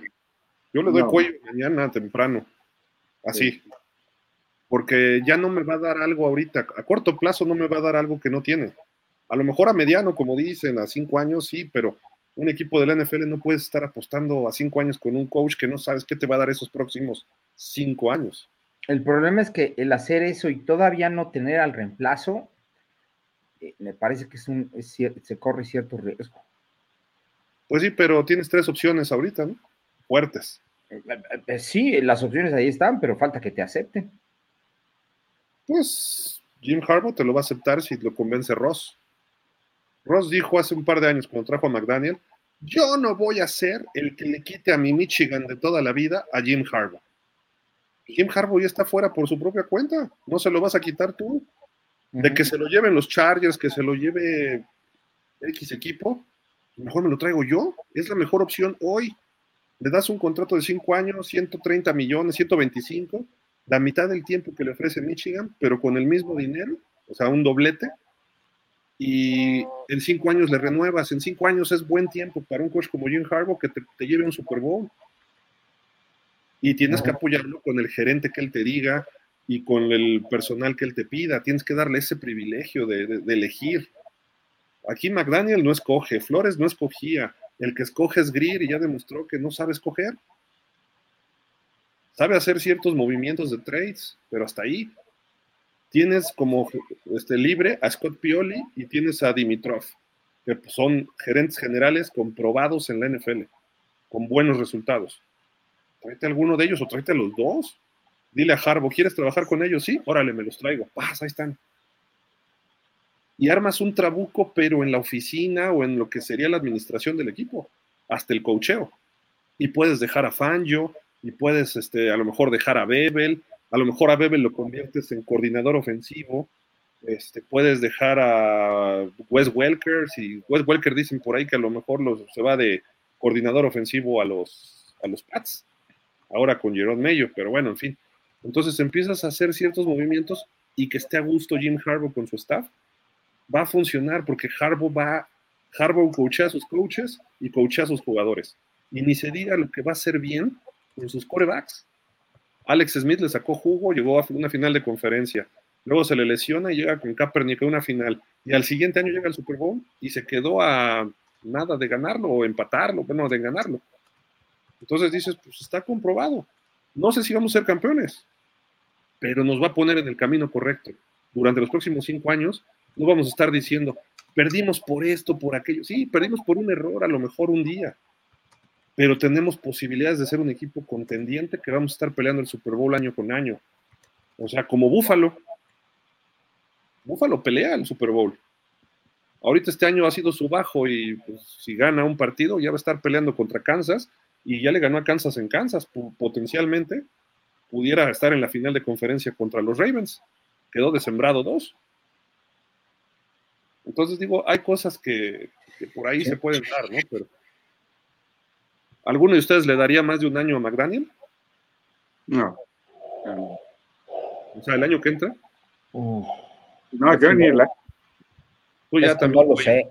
Ya, mira, lo hemos venido diciendo programas atrás. Eh, eh, siempre y cuando sea para traer a alguien mejor, ¿ok? O que en el papel o en la apariencia es mejor, sí, adelante, vamos, sin tema pero si es para eh, eh, apostar o arriesgar o algo por el estilo. No vale la pena. Pues, podría o no valer la pena. Lo que pasa es que eh, lo que tienes tampoco te garantiza nada, ¿no? Ahí sería como un volado decir, bueno, a lo mejor me conviene más arriesgar que quedarme con McDaniel. Con tú así definitivamente no, ¿eh? Con tú así creo que él él, él vuelvo a repetirlo, él es, él es alguien que ya le hace más daño al equipo que bien. Porque, porque se centran en él esperanzas, se le invierte en eh, eh, todo tipo de situaciones de rodearlo de talento, etcétera, etcétera, etcétera. Eh, y a la mera hora sabemos, o sea, podríamos casi, casi predecir qué es lo que va a pasar, ¿no? Entonces, él sí ya sería un desgaste, sería un desgaste emocional, mental, de todo tipo, ¿eh? inclusive para los jugadores que lo rodean. Seamos honestos, ¿tú crees que el equipo en general, la línea ofensiva, los mismos receptores, eh, eh, la defensiva incluso, jugadores como Wilkins, no sé, Javon Howland, Jones, etcétera, no van a, no, no platican o no en algún momento eh, en el avión o en algún momento que tiene un espacio no platican y, no piensan y no dicen, eh, eh, ¿sabes qué? Con este tipo no vamos a llegar a nada aquí. ¿Tú crees que realmente ellos no se sienten decepcionados de que Scoreback no les da ni siquiera la oportunidad? Ya por ahí hace unos dos o tres años alguien lo comentó ahí de, forma medio anónima y todo apunta que fue Xavier Howard, no lo sé, que por ahí dijo, estoy desperdiciando los mejores años de mi vida jugando en este equipo donde está Tua Tango Bailoa. Y si fue, ya se le fueron sus mejores años. ¿eh? Exactamente. Y ahorita yo creo que ese es un comentario que podría ser, o una situación más bien que podría ser extensivo a muchos jugadores y eso es a lo que me refiero eh, con lo que tú, al, eh, sin querer, obviamente, le hace daño al equipo. Porque muchos jugadores que tienen la oportunidad eh, de, tener logros como equipo importante, ¿ok? Están en un equipo que tiene un coreback mediocre, que tiene un coreback que no va a hacer absolutamente nada. Entonces, no lo respetan, o sea, ¿tú crees realmente, Mike, que, los jugadores van a respetar a Tua después de la, de la actuación que tuvo hoy? No. de que llegó un momento en el que llevaba seis pases de 12 o sea, seis de 11, algo así, en, en, el momento más crítico del juego. O sea, pues por supuesto que no inspira respeto, además, no solamente no respeto, puede llegar a inspirar coraje, enojo y desprecio, porque tú todos los días te levantas, vas al gimnasio, vas a entrenar, estás echándole todas las ganas del mundo y haces lo que te corresponde de acuerdo a tu posición, linebacker, frontal, tackle, lo que sea que juegues. Y, el coreback que te representa, que, que, se supone que debe sacar la cara por ti y por el equipo, te da un juego como el que vimos hoy. O sea, perdóname, pero, pero hasta dan ganas de escupirlo, la verdad. No, no, tan drástico, no tan drástico, pero eh, digamos, eh, en la defensiva, que la defensiva se rompe la cara y te recupera un balón y se lo das a Tua, ¿para qué? Para tres oportunidades si fueran. Dices, no. Ahí pierdes todo el respeto y toda la, el momento anímico que pudieras tener con, con Tua. y, también hay muchos intereses de diferentes jugadores. Si nosotros armamos un equipo y jugamos nosotros, a lo mejor para mí, Tyreek Hill, yo ya gané un Super Bowl. Para mí me importa mis 30 millones al año. Y me puede valer gorro ganar otro Super Bowl, aunque todo el mundo dice, sí, voy por el Super Bowl, pero yo voy por mis 120, no sé cuántos años firmó, por millones. O Terron Amstead para retirarme. O Bradley Chop, a lo mejor dice, pues a mí las dos cosas, ¿no? Ok, pues está más joven. Pero, pues un Xavier Howard tiene tres partidos de playoff. Bueno, yo este no lo jugó. Y dos perdidos. Por ahí tiene una intercepción el año pasado contra Buffalo y párale de contar. Entonces dices, híjole, sí, a lo mejor tengo un buen salario que me ayudó a negociar flores, lo que sea. Pero pues ya, se acabó mi carrera a lo mejor va a ser el corner reserva de un jovencito en otro equipo. Eh, Jalen Ramsey pues llegó a Miami, se supone que para reforzar y digo, haya jugado bien o mal, no importa, él ayudó en su momento, ¿no? Eh, Jeff Wilson, Raheem Monster, pues ya se les está pasando, sobre todo Monster, ¿no? Terron Amstead ya se les fue el tren en muchas cosas. Terron Amstead, digo, perdón, este Monster todavía a lo mejor le puede sacar algo más, pero este año no se lesionó hasta el final, fue bueno. Pero Monster es el, corredor, es, le puedo decir, el corredor Tua. Se lesiona cada año. Y cada vez los corredores se lesionan más en la NFL. Entonces hay factores que dices, ¿qué es lo que quiere cada quien? Y un buen coach, un buen líder, es capaz de instalarles un deseo común a todos. Exacto. Lo que estábamos diciendo hace rato, todos concentrémonos que llegue Jim Harbaugh. Pero no es que llegue Jim Harbaugh porque llegue Jim Harbaugh y es el coach de moda sino porque él les va a instalar eso a los 53 jugadores, más los de escuadra de prácticas, más el aguador, más el médico, más todo el staff. Él va a instalar esa mentalidad, la cultura que venía hablando Polo, el pedigrí, eso que se forjan los equipos grandes, los equipos élite, que tiene San Francisco, que Filadelfia le costó trabajo, pero ya lo tiene desde hace varios años. Cambian coaches, cambian corebacks y sigue siendo un equipo contendiente, aunque ahorita ande a la baja, pero es un equipo contendiente. Dallas lo ha mantenido como ha podido, pero lo mantiene por Jerry Jones. ¿no? Este, Pittsburgh lo ha mantenido muchos años, ahorita sí ya se le está viniendo abajo, igual que a los Patriotas, pero lo van a tratar de reinstalar de otra forma. Miami no lo tenemos desde Wanstead, y Wanstead fue la colita de Jimmy Johnson. Entonces, ese tipo de cosas, no es, no es decir que quiero a Jim Harbaugh nada más porque me cae bien el señor, porque a lo mejor me cae gordo. A mí me caía mejor John Harbaugh, su hermano, ¿no? O sea, cuando aquel Super Bowl, pues era mucho más accesible John que Jim, eh, pero Jim sabe coachar. Y, y, coachar no es llegar y decir, yo me sé todo el playbook y voy a hacer la super jugada, no. Y Polo les puede hablar meses de ese tema, ¿no? Sino tiene que saber cómo llegarle al jugador, tiene que saber cómo hacer que ese jugador saque lo mejor. Don Shula, y lo definía Bon Phillips Dice, Don Shula te gana con sus jugadores, te gana a ti con tus jugadores. Intercambias jugadores y te vuelve a ganar. Con tus jugadores le gana, te gana a ti con sus jugadores. O sea, y así era Shula. Shula sacaba lo mejor de sus jugadores. Jim Harbaugh tiene algo de eso. No estoy diciendo que sea Shula, pero tiene algo de eso. Lo tiene Andy Reid, lo tiene John Harbaugh, lo, pues creo que lo tiene Tomlin a pesar de todo, ¿eh? saca jugo de sus jugadores. Bill Belichick ni se diga, a lo mejor ya lo perdió porque Belichick lleva de salida, pero lo tenía. Parcells, Bill Walsh. Entonces, eso es las condiciones, ¿no? Pero, bueno, en fin. Vamos a seguirle porque ya es tarde son.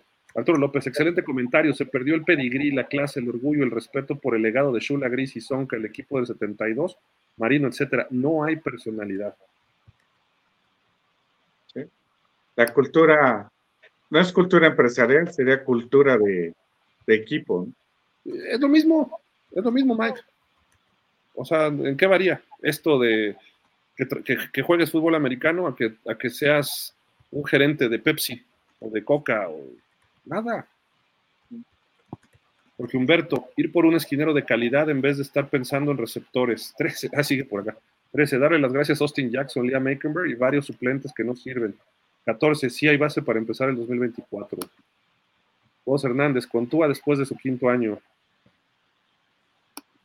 Dice José Luis Gallegos, Y aunque digamos lo que digamos, ya es pasado y perdimos como siempre. Nunca pudimos con un equipo ganador. Nunca, nunca.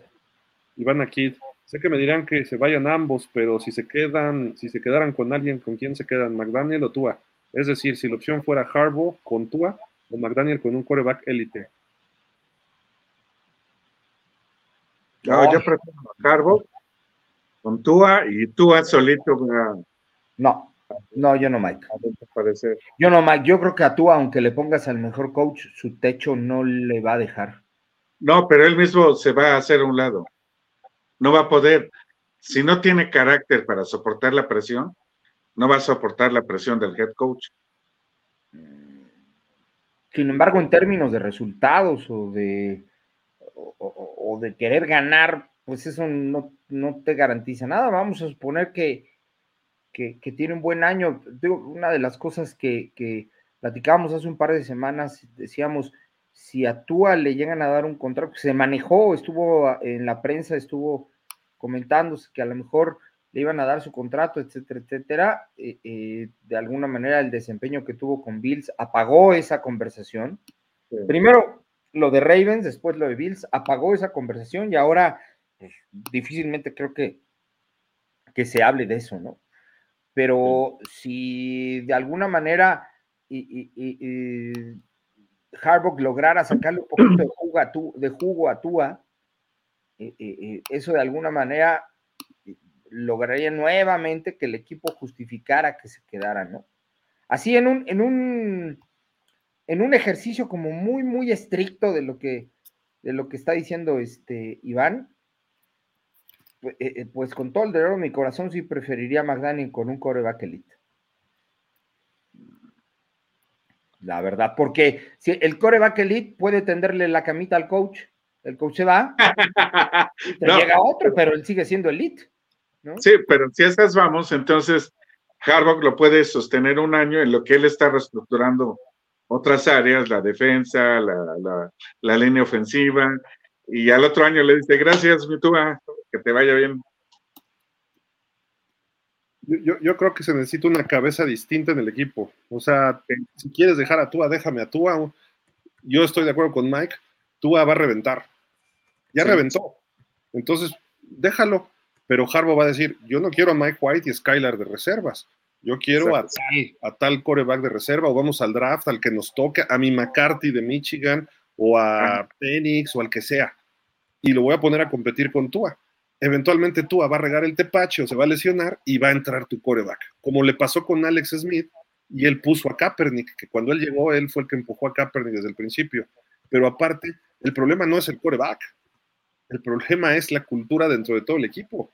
O sea, cuando tu coreback es, cuando perdón, tu coach es el payasito del bufón, entonces los demás también hablábamos de respeto a tu coreback, también a McDaniel, porque dijeras, hace todas sus payasadas hace el talk the talk, pero no hace el walk the walk. Entonces también los jugadores van a decir, pues este cuate nada más viene aquí a payasear, no viene a coachar y no sabe sacar los partidos importantes. Entonces necesitas una imagen y además los Dolphins no están para andar con coaches de este tipo. O sea, no somos los Jets, no somos este, Arizona, no somos este, de esos eh, equipos. O sea, McDaniel no funciona. Tua puede funcionar con McDaniel, o puede funcionar con Harbaugh, puede funcionó a medias con este, Flores. Él tiene un techo y hasta ahí está. Pero el hecho no es ese. El hecho es que necesitamos una cabeza que se pare en las conferencias de prensa e inspire respeto, que se pare en la banca y todo el mundo lo voltee a ver y la cámara lo enfoque y no se quede. ¿No? Y, que no salga corriendo del estadio, sino que salga con eh, parado derecho, de frente, este, aunque haga mucho frío, o haga mucho calor, este, que, salga de frente parado y diciendo, pues sí, nos ganaron o perdimos o, o ganamos o lo que sea, pero que salga con ese personalidad. Y no la tiene McDaniel. Hoy se salió corriendo del estadio, sí, ojalá, síguete corriendo como Forrest Gump, o sea, síguete en el estadio, ¿no? O sea, no te pares, síguele, síguele hasta tu casa y ni te pares en las instalaciones de los Dolphins. Ya, adiós, gracias. Hablamos con tu agente, ¿eh? no nos llames, te llamamos, ¿no?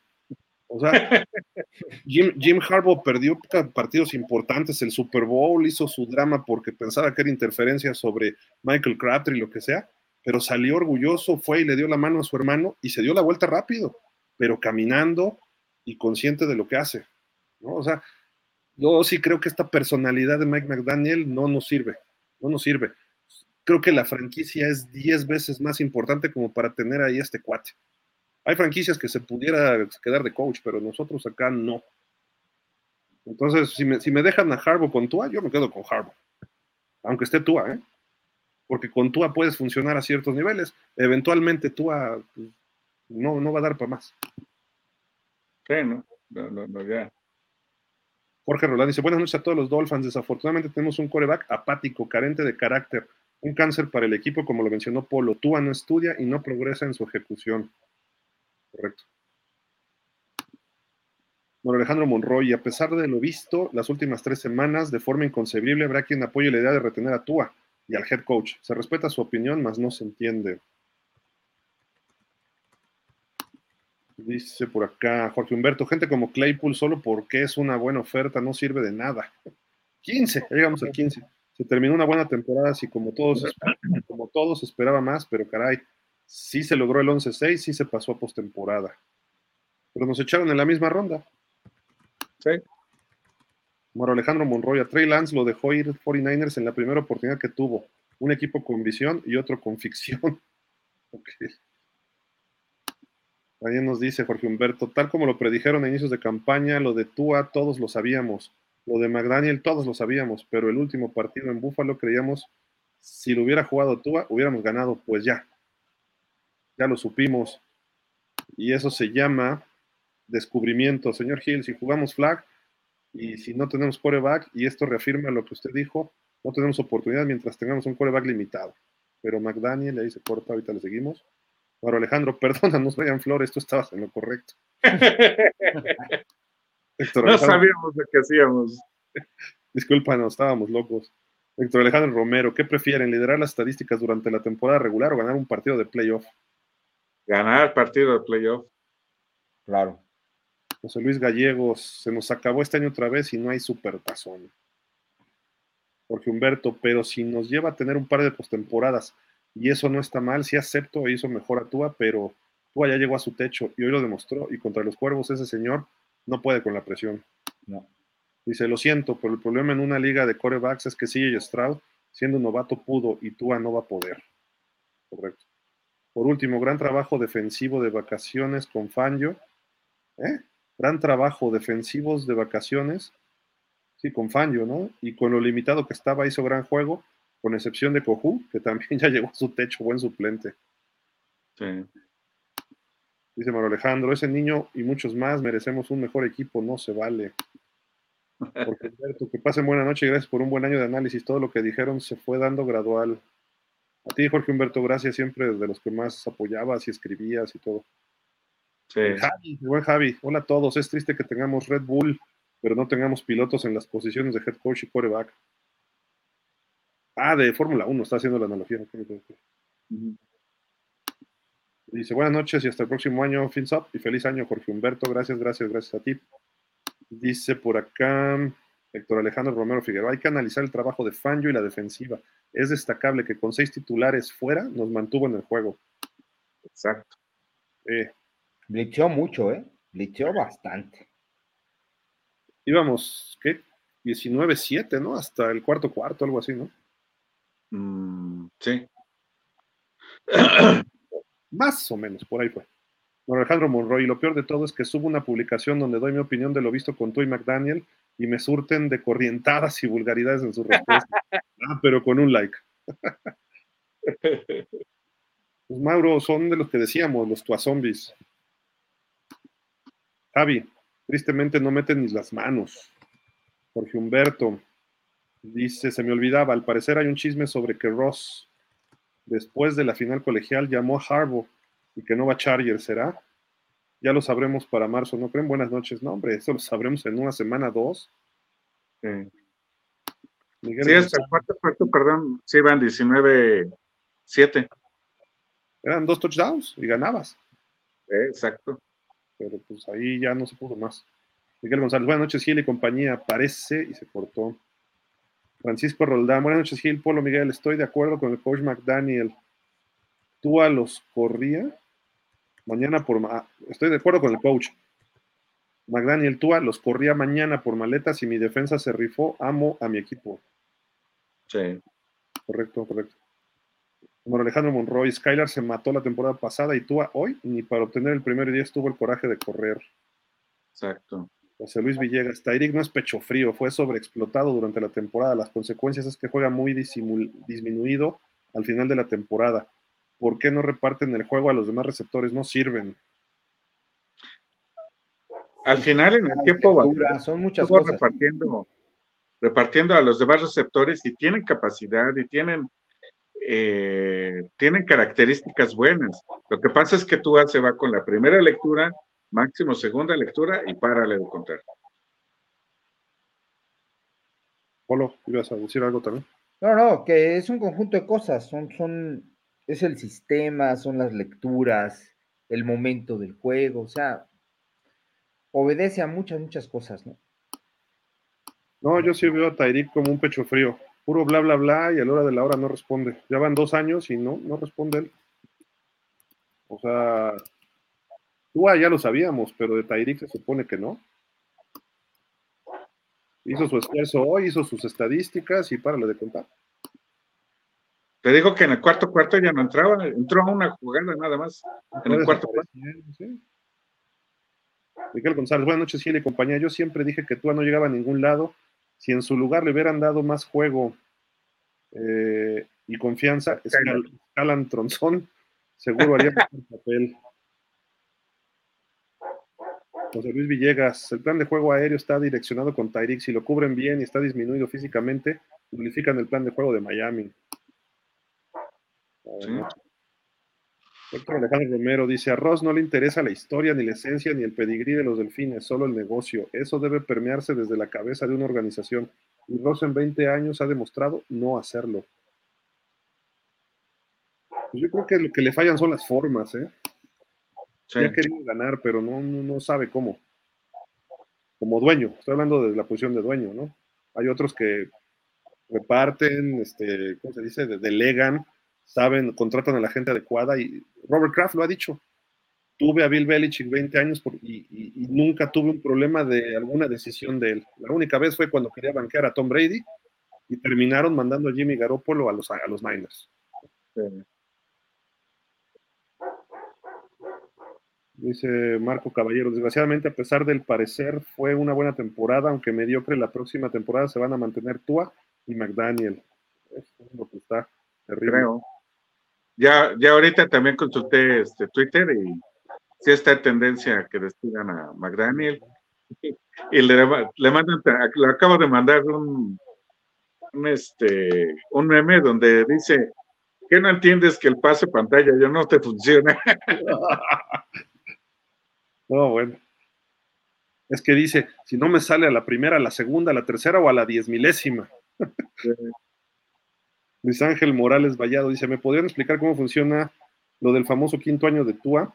Si lo tiene que jugar sí o sí, o qué opciones tiene Miami y hasta qué fecha tienen para una posible extensión, no me queda claro.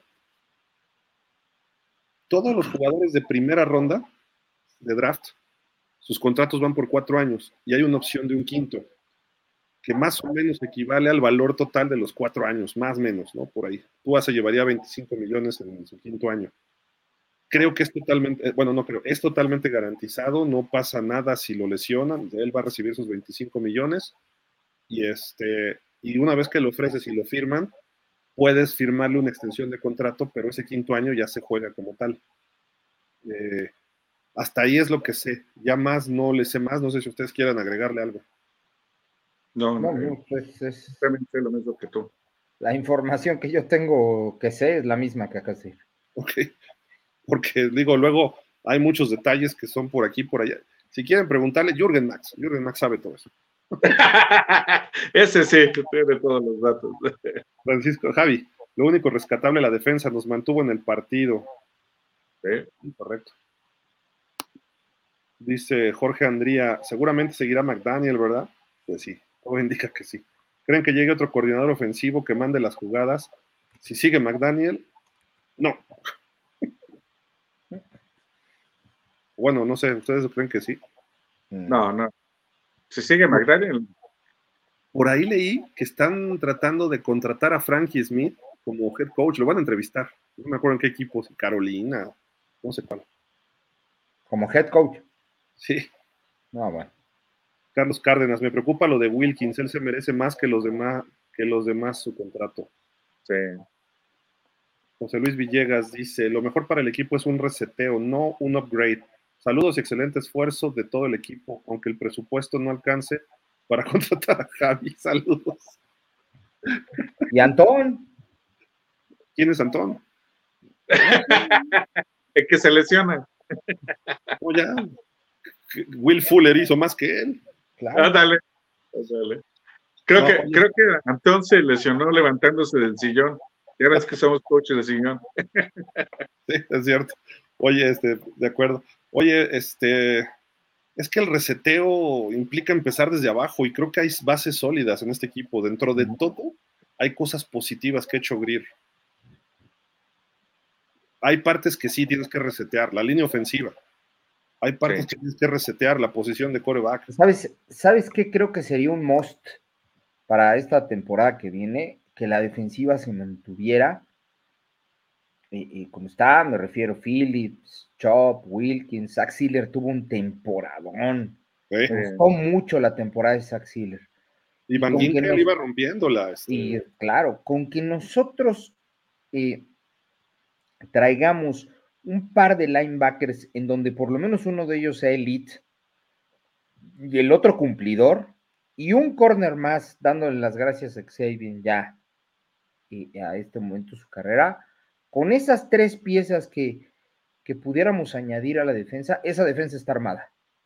Eh, eh, le metemos un poquito de profundidad para, para que no se quede tan, tan, tan endeble y listo. Y entonces ya nada más te, te, te, abocas y te concentras en la línea ofensiva y te traes o a Russell Wilson, a Justin Fields, a alguno de esos y ves qué empeñas y el estadio, a ver qué, y logras, buscas, aunque sea en segunda ronda, traerte un coreback. Sí. correcto. Sí, no, yo también estoy totalmente de acuerdo. Lo de los linebackers se necesita en esa defensa eh, urgente. Y por ahí, fíjate que yo hasta sacrificaría mucho del draft. No, no, haría lo de Mike Ditka, pero sacrificaría dos, tres años en diferentes picks de colocación para brincar por ir por un coreback novato de los que vienen. Y, dejo a Tua. O sea, le doy su quinto año y lo dejo. Y le digo a Tua, si este quinto año no me llevas a la final de conferencia, por lo menos, no mejoras tus números, este, te pierdes un juego por lesión, te pones ciertas condiciones, pues te voy a dejar ir. Vas a ser agente libre.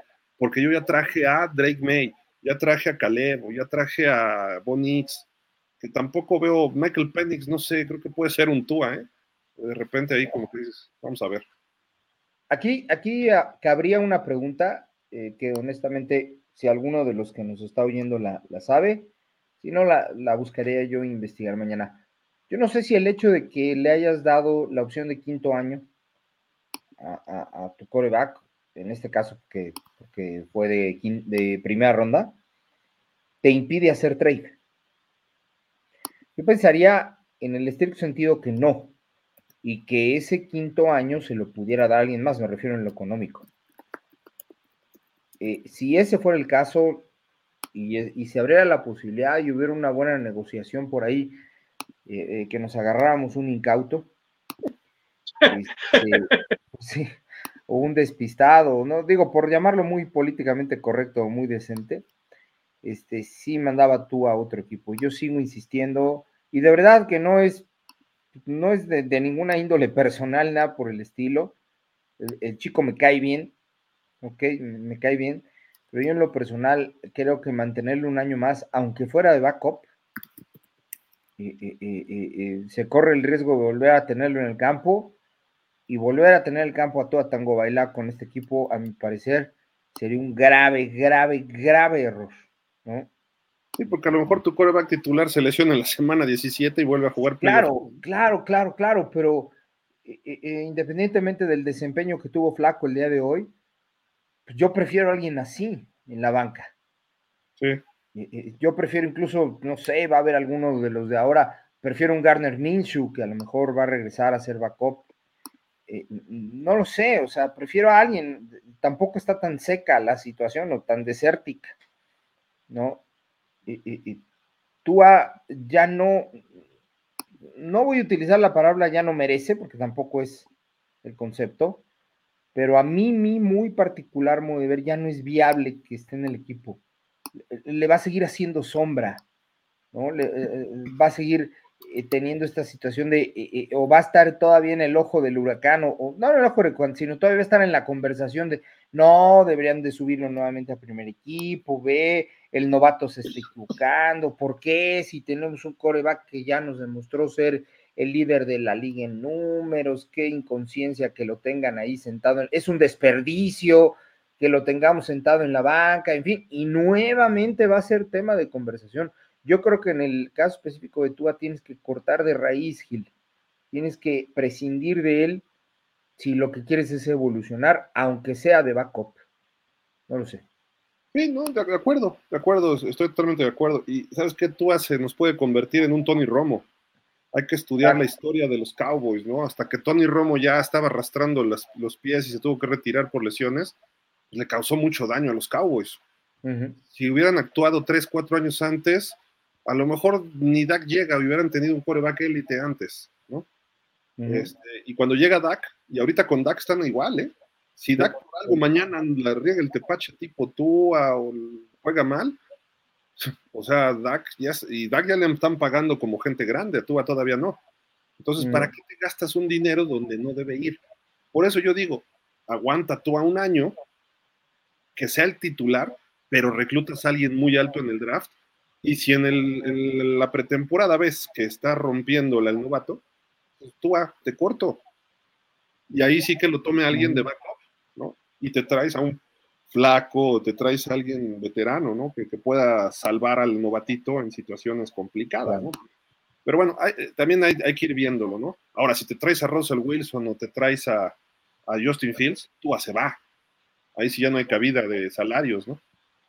Sí. Ahora, por eso es importante lo que va a suceder estas dos semanas siguientes, porque dependiendo si se queda el head coach o no, es lo que van a, sobre ese camino se van a ir. Si se queda McDaniel, él va a, va a decidir si se queda Tua o se va Tua. Pues si se queda McDaniel, Tua se queda. No creo, bueno, no creo, no creo. Porque Greer va a dejar a McDaniel para que deje a Tua, Salvo que el dueño le diga, sabes que ya, deshazte de, de McDaniel, entonces sí, ya Greer va a tener que apechugar, porque donde gobierna capitán, ya no hay dónde, ¿no? Ah, está, está, difícil, está canijo. Sí, está complicado, pero bueno, pues Ahorita es cuando Miami tiene que pensar qué movimientos hacer y no como cuando de repente nos corrieron a Brian Flores de la nada, ¿no? Así, ¿qué volé? ¿Qué pasó? Hay algunas cosas eh, eh, pues que, se podrían ya eh, estar haciendo, pero, pero que de alguna manera las negociaciones equivocadas de, de, de, nos limitan. Dejando un poquito el tema del lado de, de, Tua, que yo creo que va a ser materia de conversación todos estos meses este, Terror Amstead es un grave error. O sea, no solamente por el hecho de que nos esté robando, terminó jugando ocho o nueve juegos, exagerado en la temporada, sino porque además, y ya lo checábamos hace como un mes, este, tú y yo, Gil, e, e, ese contrato está hecho con las patas, o sea. Está amarrado el 24, ¿eh? Amarrado, pero amarrado y garantizado. Entonces, Terrón puede quedarse en su casa sacándose la borra del ombligo y cobrar igual. O sea, es tan, tan dañino ese tipo de, negociación que difícilmente el jugador va a decir, ah, sí, no te preocupes, reestructuro para que entonces traigas a alguien más. O sea, el jugador no lo va a hacer ya a estos niveles. No, no, la única sería que él decidiera retirarse o que pase, y repito, tampoco lo va a hacer. Entonces, entre que son peras son manzanas, manzanas, estás enganchado hacia, hacia esa situación. Pero Cedric Wilson, eh, Manuel Ogba, eh, el mismo Xavier Howard, eh, que cobran una buena lanita, una buena cantidad, deben irse, deben reestructurarse o deben tradearse o deben intercambiarse. Esos jugadores, a mi parecer, ya no tienen cabida este, en, el equipo por, por, la cantidad que cobran, por lo gran que cobran y el poco resultado que dieron. Cedric Wilson tuvo tres o cuatro chispazos por ahí. Xavier Howard, aunque había tenido una temporada más o menos cumplidora y, y con ciertas cositas positivas, desde hace cuatro o cinco semanas que se lastimó, no volvió a ser el mismo. Brandon Jones muy regular, entró hasta el octavo, noveno eh, el juego de la temporada, no se sabía cómo había quedado de, la rodilla, que fue, que, fue, que fue su lesión. Jevon Howland después de la confusión, de la conmoción, perdón, no volvió a ser el mismo. En fin, o sea, eh, eh, eh, toda una serie de análisis minucioso que, tiene, que se tiene que hacer pues, para, hacer los cambios y los ajustes. Vamos a ver caras nuevas en este equipo la temporada siguiente y yo esperaría que, fueran caras o personajes o los personajes correctos, ¿no? Sí, sí, sí, sí. Tienes que contratar líderes. Y, no me refiero de líderes en estadísticas ni líderes en... No, no, no, no. Gente con personalidad y carácter que tengan una visión clara. Y no de fútbol, ¿eh? El fútbol lo hace cualquiera, hasta Macuarro. ¿no? O sea, el, fútbol lo estudias y lo haces, lo aprendes y lo desarrollas. Claro. Pero tienes que traer gente que diga, esto es así, hay formas, y las formas te van a dar. Cuando hay una estructura sólida, los resultados se dan. Claro. Administración de empresas básico. Y obviamente administración de un equipo, administración deportiva o como lo quieran llamar. Dice Rafa Rangel, mi humilde balance de la temporada, fracaso por las formas tan humillantes. Dice Miguel González, Skylar Tronson tiene un escopete en el brazo, lo único es que hay que pulirlo y trabajar con él de lleno y no perder más tiempo con Tua. No, no, bueno. No, no. No, no, Miguel, creo que no. Digo, hay cinco corebacks mejor que él y de los que vienen novatos, ni se diga. Luis Ángel Morales Vallado. Salvo su mejor opinión, ¿no creen que hoy en día el fútbol ha evolucionado tanto al grado que para ser un coreback arriba del promedio no basta con tener brazos, sino también piernas, cosa que Tua no tiene? Sí. Sí. en un análisis como muy de bote pronto de los corebacks de la liga, el 70% eh, eh, eh, tienen piernas. Desde una persona que no se quería como Joe Burrow, que las llega a tener, no se diga Josh Allen, pasando por, por, por el mismo Brock Purdy, que parece que no, pero cuando lo intenta lo hace bien etcétera. Hasta el mismo Kirk Cousins, cuando ha tenido que hacerlo, lo corre, ¿no? no se diga Justin Fields, Lamar Jackson, etcétera. Se necesitan piernas. El, jugador es, el, coreback es un, es un, es un hombre de backfield, que es lo que a mucha gente se le olvida o, no toma en cuenta. mucha gente no recuerda que el coreback también puede atrapar pases y también puede correr la bola incluso por diseño hemos visto en cantidad de jugadas en Filadelfia en un Super Bowl hace algunos años nos sorprendió con un pase al coreback, o sea, es un hombre de backfield más. Y... Ve Jalen Hurts el Super Bowl, Polo. Exactamente. Estamos corriendo él. Y si a tu hombre de backfield, además el más importante, o el primero que toque el balón, única y exclusivamente lo, lo, lo encasillas, lo cuadras a que su única función sea pasar y pasar y pasar y entregar el balón, no solamente estás limitando al jugador, sino estás limitando tu estilo de juego. Entonces, eh, tienes que, que, de cada 10 jugadas, por lo menos una, y esto que digo a lo mejor es un poquito radical, pero una, el coreback tiene que correr, e incluso por diseño. Hoy tuvimos una tercera y me parece que era, era tercera y ocho en origen, creo no estar equivocado. Eh, eh, hay un procedimiento ilegal de parte de Kansas, y los mandan a una tercera y trece, eh, eh, por ahí de un poquito después de medio campo, yarda 48, 47 en nuestro campo. Y enojada rota en donde decide Big Fangio hacer un blitz como con dos más y eran seis cargando. Eh, Mahomes encuentra un huequito, le dio el tiempo al pase, no, no corrió sobre diseño, rompe la jugada y nos avanza todas esas yardas y hasta un poquito más. ¿Ok? Si nosotros eso lo, lo, equiparamos a todas las ocasiones que los Miami Dolphins han estado en esa condición, tercera y 12, tercera y 8, no recuerdo una sola en donde tú haya hecho ese un primero y 10 de 13, 14, 15 yardas con sus piernas y sí te pueden mencionar no menos de 10 en la temporada de Josh Allen. Eh, de eh, la mano, de Justin Fields, de, mismo Patrick Mahomes nos hizo una en cuarta y seis, que casi nos anota. exacto. Todos tienen que tener ese recurso, esa, esa posibilidad, no solo ese recurso, esa posibilidad, porque, y, esto yo creo que es el punto más fino del, del, fútbol como defensivo. Cuando tú te estás enfrentando a un, a un jugador ofensivo, dígase de otra manera, el coreback, y ese coreback es versátil, es dinámico, eh, eh, te, puede, te puede sorprender con un pase de 60 yardas, 70 yardas, o te puede correr 15 y 20 yardas en una escapada, tu esquema defensivo se vuelve más complicado o tu defensiva se vuelve más, más compleja de poder cubrir, porque tienes que colocar jugadores para tratar de prevenir todos esos escenarios. Sin embargo, cuando te enfrentas a un coreback como, como tú a Tango Bailoa, que sabes que es casi, casi imposible que corra y que solamente se va a limitar a pasar, tu esquema defensivo se vuelve relativamente más sencillo, porque nada más tienes que ajustar esa situación y no tienes que estar a expensas de que en algún momento pueda correr, sea por diseño o porque se rompe la jugada.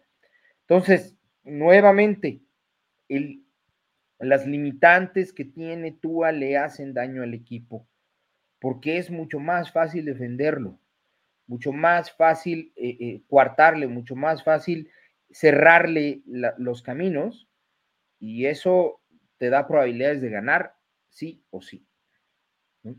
La, prueba está en, en cuántas terceras oportunidades falló Tua en este partido. Todas. Todas, nada más acertó una y en tiempo basura. Así es. Mira, eh, Mahomes por poco y nos anota otra vez, y había como cuatro o cinco defensivos de Miami ahí para taclearlo, y se dejó ir entre todos. Y es Mahomes, el gran Mahomes, si quieres verlo así. Y tú a ve uno ahí que se le viene acercando y se barre. Síguele, hombre, pues tienes corpulencia, tú allá ganó fortaleza, agarró masa, pues síguele pega y queda, cae adelante. Y más si es uno a uno contra un corner o algo así, puedes ganarlo. Lo hacía antes, pero el año pasado le afectó este, sustancialmente las conmociones, se nota. Entonces ahí está, ahí está el problema. Pero en fin, digo, estoy totalmente de acuerdo, necesitas eso. Pero Luis Ángel, no es, o sea, sí, estoy de acuerdo con lo que dices, pero no es que haya evolucionado. Esto existe desde Roger Staubach, existe de John Elway, de Frank Tarkenton, existe Randall Cunningham, Michael Vick, y así vamos avanzando hasta lo que llegamos ahora. Y tú puedes decir, es que Justin Herbert es un quarterback de bolsa. Justin Herbert se mueve rápido cuando corre. Mm. Trevor Lawrence se mueve rápido cuando corre. Mm. Y Tua, en su primer año, ¿eh? ahorita ya Tua se ve muy lento. Dice Luis Ángeles Morales, a mí me gusta mucho Justin Fields por esa movilidad en sus piernas y se ve que no es frágil, solo ha estado mal dirigido a mi parecer. Creo que es como una opinión común, ¿no, Polo? Este, Mike. Sí. Luis Ángel, sí. Todos, pensamos eso. Cerró muy bien la temporada Justin Fields, ¿eh? digo, le faltó mejores números, etcétera, pero como que dijo, a ver, no me vayan a cambiar los osos, estoy a gusto y empezó a jugar mejor. O dice, si me van a cambiar, pues que me cambien para alguien que realmente, o sea, estaba jugando para su siguiente equipo, como se dice, ¿no? Estaba luciendo. Para que digan, no, pues este cuate sí. Javi dice, yo lo dije, si Skylar te ofrece lo mismo que tú, ¿por qué no darle la oportunidad? A ver, Javi, tú no decías eso, tú decías que Skylar era mejor que tú. Pero bueno, el, este, porque fue una séptima ronda. porque ibas a decir, es que vea Purdy, sí, pero Purdy cuando jugó respondió y Skylar no. Skylar tuvo que ser rescatado. Una cosa es el corazón y otra cosa es el talento. Skylar no lo ha demostrado. Puede tener un muy buen brazo, pero no lo han sabido, o a lo mejor no lo ha sabido aprovechar McDaniel o lo que sea, pero no lo ha demostrado. Y no te ofrece lo mismo. Tua es un coreback eh, mucho mejor que Skylar en todos los aspectos. A lo mejor Skylar tiene más potencia de brazo, pero Tua tiene una certeza que supera esa potencia de brazo de Skylar. Ahora, si me dices, Tua comparado con Justin Fields, Tua comparado con Lamar, Tua comparado con X, Y o Z de otros equipos, ahí sí te la creo. Tua es mejor que Purdy, eso sí te lo puedo garantizar. Y todo el mundo, Purdy, la sensación, Tua es mejor que Purdy.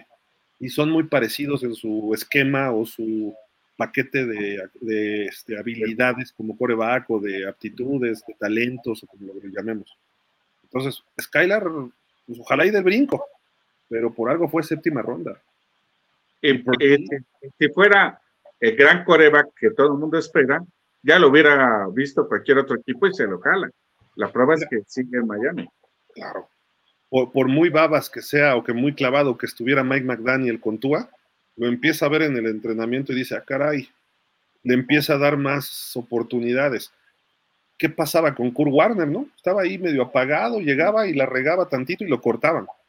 Pero cuando estuvo ahí lo empezaron a ver, oye, este cuate trae algo, le dijo Vermil a Mike Martz, lo empezaron a ver, se les lesiona, este, ¿cómo se llama este cuate? Ay, se me olvidó ahorita, que jugó para Miami, este, Trent Green.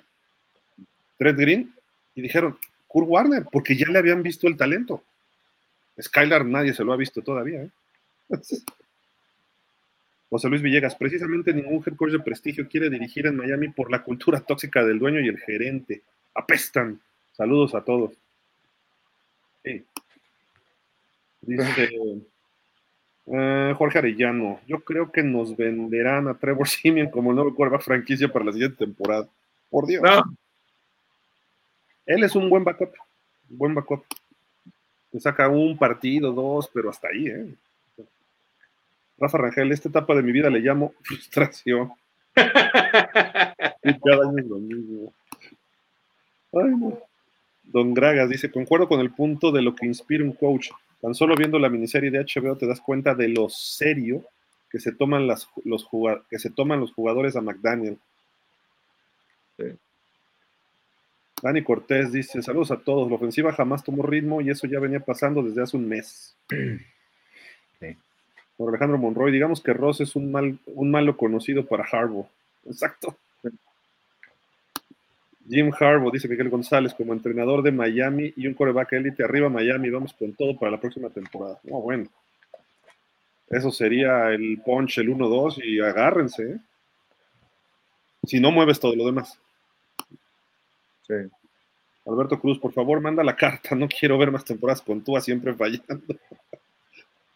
Cristian Alvarado, buenas noches, Dolphins. Me quedé esperando que el equipo sacara el resto. Se vieron mejor contra Bills de Búfalo la temporada pasada. En Búfalo, perdón. Fueron muy grandes, fueron grandes números esta temporada, pero así jamás vamos a avanzar. Los grandes equipos no nos pasaron por encima. Al fin, una temporada completa de Tua, pero nos quedó a deber. Lo mismo para McDonald. ¿Ronald? McDaniel. Ah, sí, sí. Marco Caballero, ojalá y si llegue Harbaugh a dirigir el equipo. Sería lo mejor para ya no seguir esperando algo más grande para los Dolphins. Mauro Alejandro, hashtag Dolphin Lover. Vientos. Mauro Alejandro también nos dice, hoy no esperaba nada de Tua y aún así me decepcionó.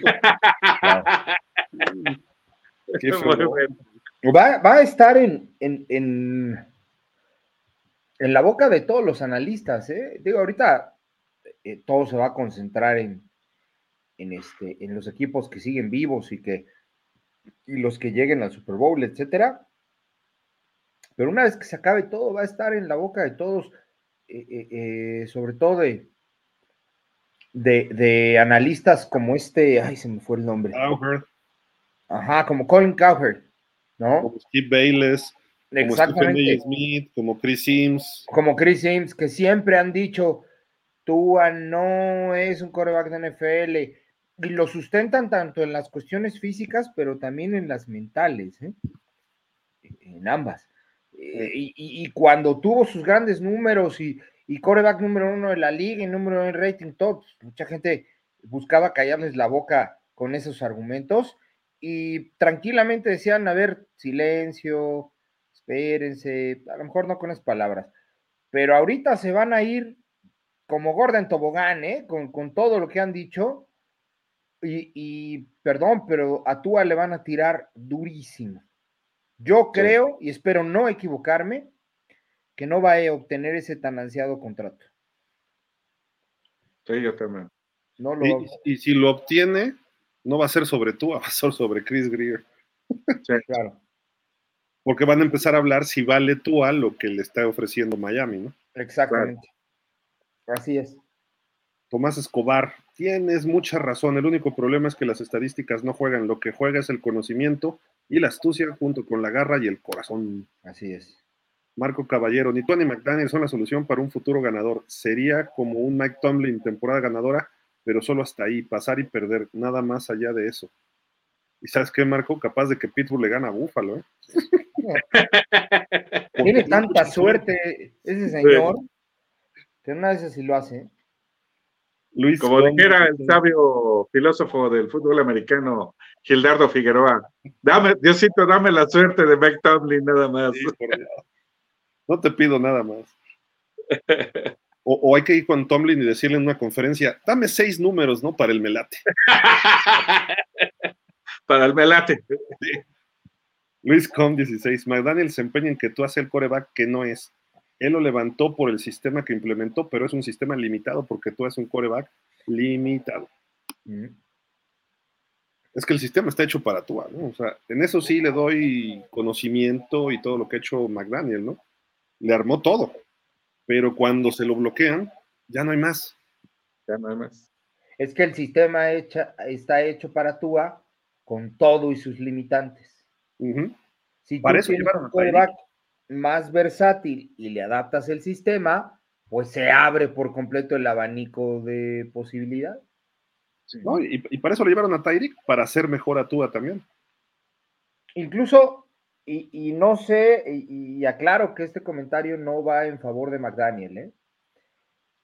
Eh, porque tampoco es santo de mi devoción. Incluso no sabemos qué tanto la creatividad de, McDaniel se ve limitada y frenada por las mismas limitantes de Tua. ¿eh? Yo estoy de acuerdo con eso. ¿eh? Quizá McDaniel pudiera explotar mejor a un Justin Fields. Quizá. Y, y, a lo mejor es lo que decía en la pregunta. Había que darle esa oportunidad. Lo que a mí no me gusta de McDaniel y por qué no le daría la oportunidad no es por su genio de ofensiva. Si convirtió a Tua en el campeón de rating un año y en el campeón de yardas en otro, dices, bueno, pues es que este cuate sí sabe de ofensiva. Sí, sí sabe. Pero cuando tú te das cuenta de que viene con falta de liderazgo, incapacidad para administrar el juego, eh, sale con sus maguarreces y todo, dices, no es un head coach del NFL. O puede ser head coach, pero de un equipo guarro. ¿no? Vete a los Jets o vete a Filadelfia, donde ahí sí rugen las fieras, ¿no? Este, o a los Reyes, bueno, los Raiders ya no, pero este, Miami no cuadra esa personalidad. Gil, ¿y qué dices los dos a Patriotas y el enojo de Bill Belichick? ¿Cómo? ¿Y qué dices? ¿Y qué dices los dos a Patriotas y el enojo de Bill Belichick? Ah, los dos Patriotas, ¿no? ¿Los dos qué? Los dos triunfos que le sacó a, los Patriotas. Ah, correcto. Los Patriotas eran Brady. Digo, la combinación con Belichick, pero lo mantuvieron 17 años, no sé cuánto en alto nivel. Tiene su mérito, si quieres hablar de trampas o no trampas. Y desde que se fue Brady, los Patriotas, nomás no. Nada más coincide fatídicamente. Se fue Brady y ve todas las victorias de Miami con Flores. Flores también lo traía dominado. Tua nunca perdió contra Belichick y este McDaniel perdió contra Belichick, pero cuando no estaba Tua, porque estaba el poderosísimo Skylar Thompson. Jorge Arellano, a partir de lo que ustedes observaron hoy, ¿Quién tendría mejor futuro, Cleveland o Miami? Pues. Ah, se hubieran pasado. O, el futuro de las siguientes temporadas, entiendo yo, ¿no? Oh, bueno. Pues sí. Cleveland está más armado, ¿eh? Tiene, tiene algo que Miami carece, línea ofensiva. Y podrá gustarte o no de Sean Watson, pero de Sean Watson es un quarterback franquicia hecho y derecho. Entonces, cuando esté sano y juegue, pues, ha hecho lo mismo que tú, ser campeón pasador una temporada. Solo que pues, él ha hecho otras cosas fuera del fútbol, ¿no? Pero bueno, es otra cosa. Pues error, dice Eric, pues errores de Mahomes fueron los que costaron juegos como el de Denver o Filadelfia. Pues sí, y se levantó ante ellos, ¿no? Mauro Alejandro Monroy, ¿y cómo verían aquí Cousins en Miami? No, no. Yo creo que Kirk Cousins es un cartucho quemado. A mi parecer. No lo considero malo. Pero lo estaba haciendo bien en, los vikingos. No, sí, sin duda. O sea, tampoco lo puedo poner en el, en el plano de, de los malos, pero hay mejores. Hay mejores. Pero es mejor que tú. Ah, no, sí, sin duda. Sí, sin duda. Es mejor que tú. José Sánchez dice: Howard ya se le acabó su tiempo en Miami, un trade por algún coreback y algunos picks de draft. También. Carlos Cárdenas, Scott Pioli es casi seguro que se va a ir a los Patriotas. Dicen que ya tuvo reuniones con Kraft. Pero ¿sabes qué dijo Pioli? Que él se, si, era necesario que él apoyaba a Belichick, que regresaría si se quedaba Belichick porque está muy cómodo trabajando para el NFL. Y aparte a él no le puedes dar la gerencia, él tendría que ser ya como el ejecutivo, el vicepresidente ejecutivo de operaciones de fútbol. Al que hay que poner y talachar, porque todavía está más joven, es a Dimitrov. Y lo hizo muy bien con Atlanta. Él ya tiene una empresa por su cuenta, pero si le ofrecen, vendría. Entonces, pones a Pioli arriba y pones a Dimitrov y pones a Harbo de coach y dejas a Fangio, tienes un Dream Team armado un verdadero Dream Team. Y el Marino, pues que nada más sea la presencia, porque para eso sirve, ¿no? Este, ahí sí, Ross, mira, ni se preocupe, el, equipo va a funcionar tarde o temprano. Puede tardar, pero va a funcionar.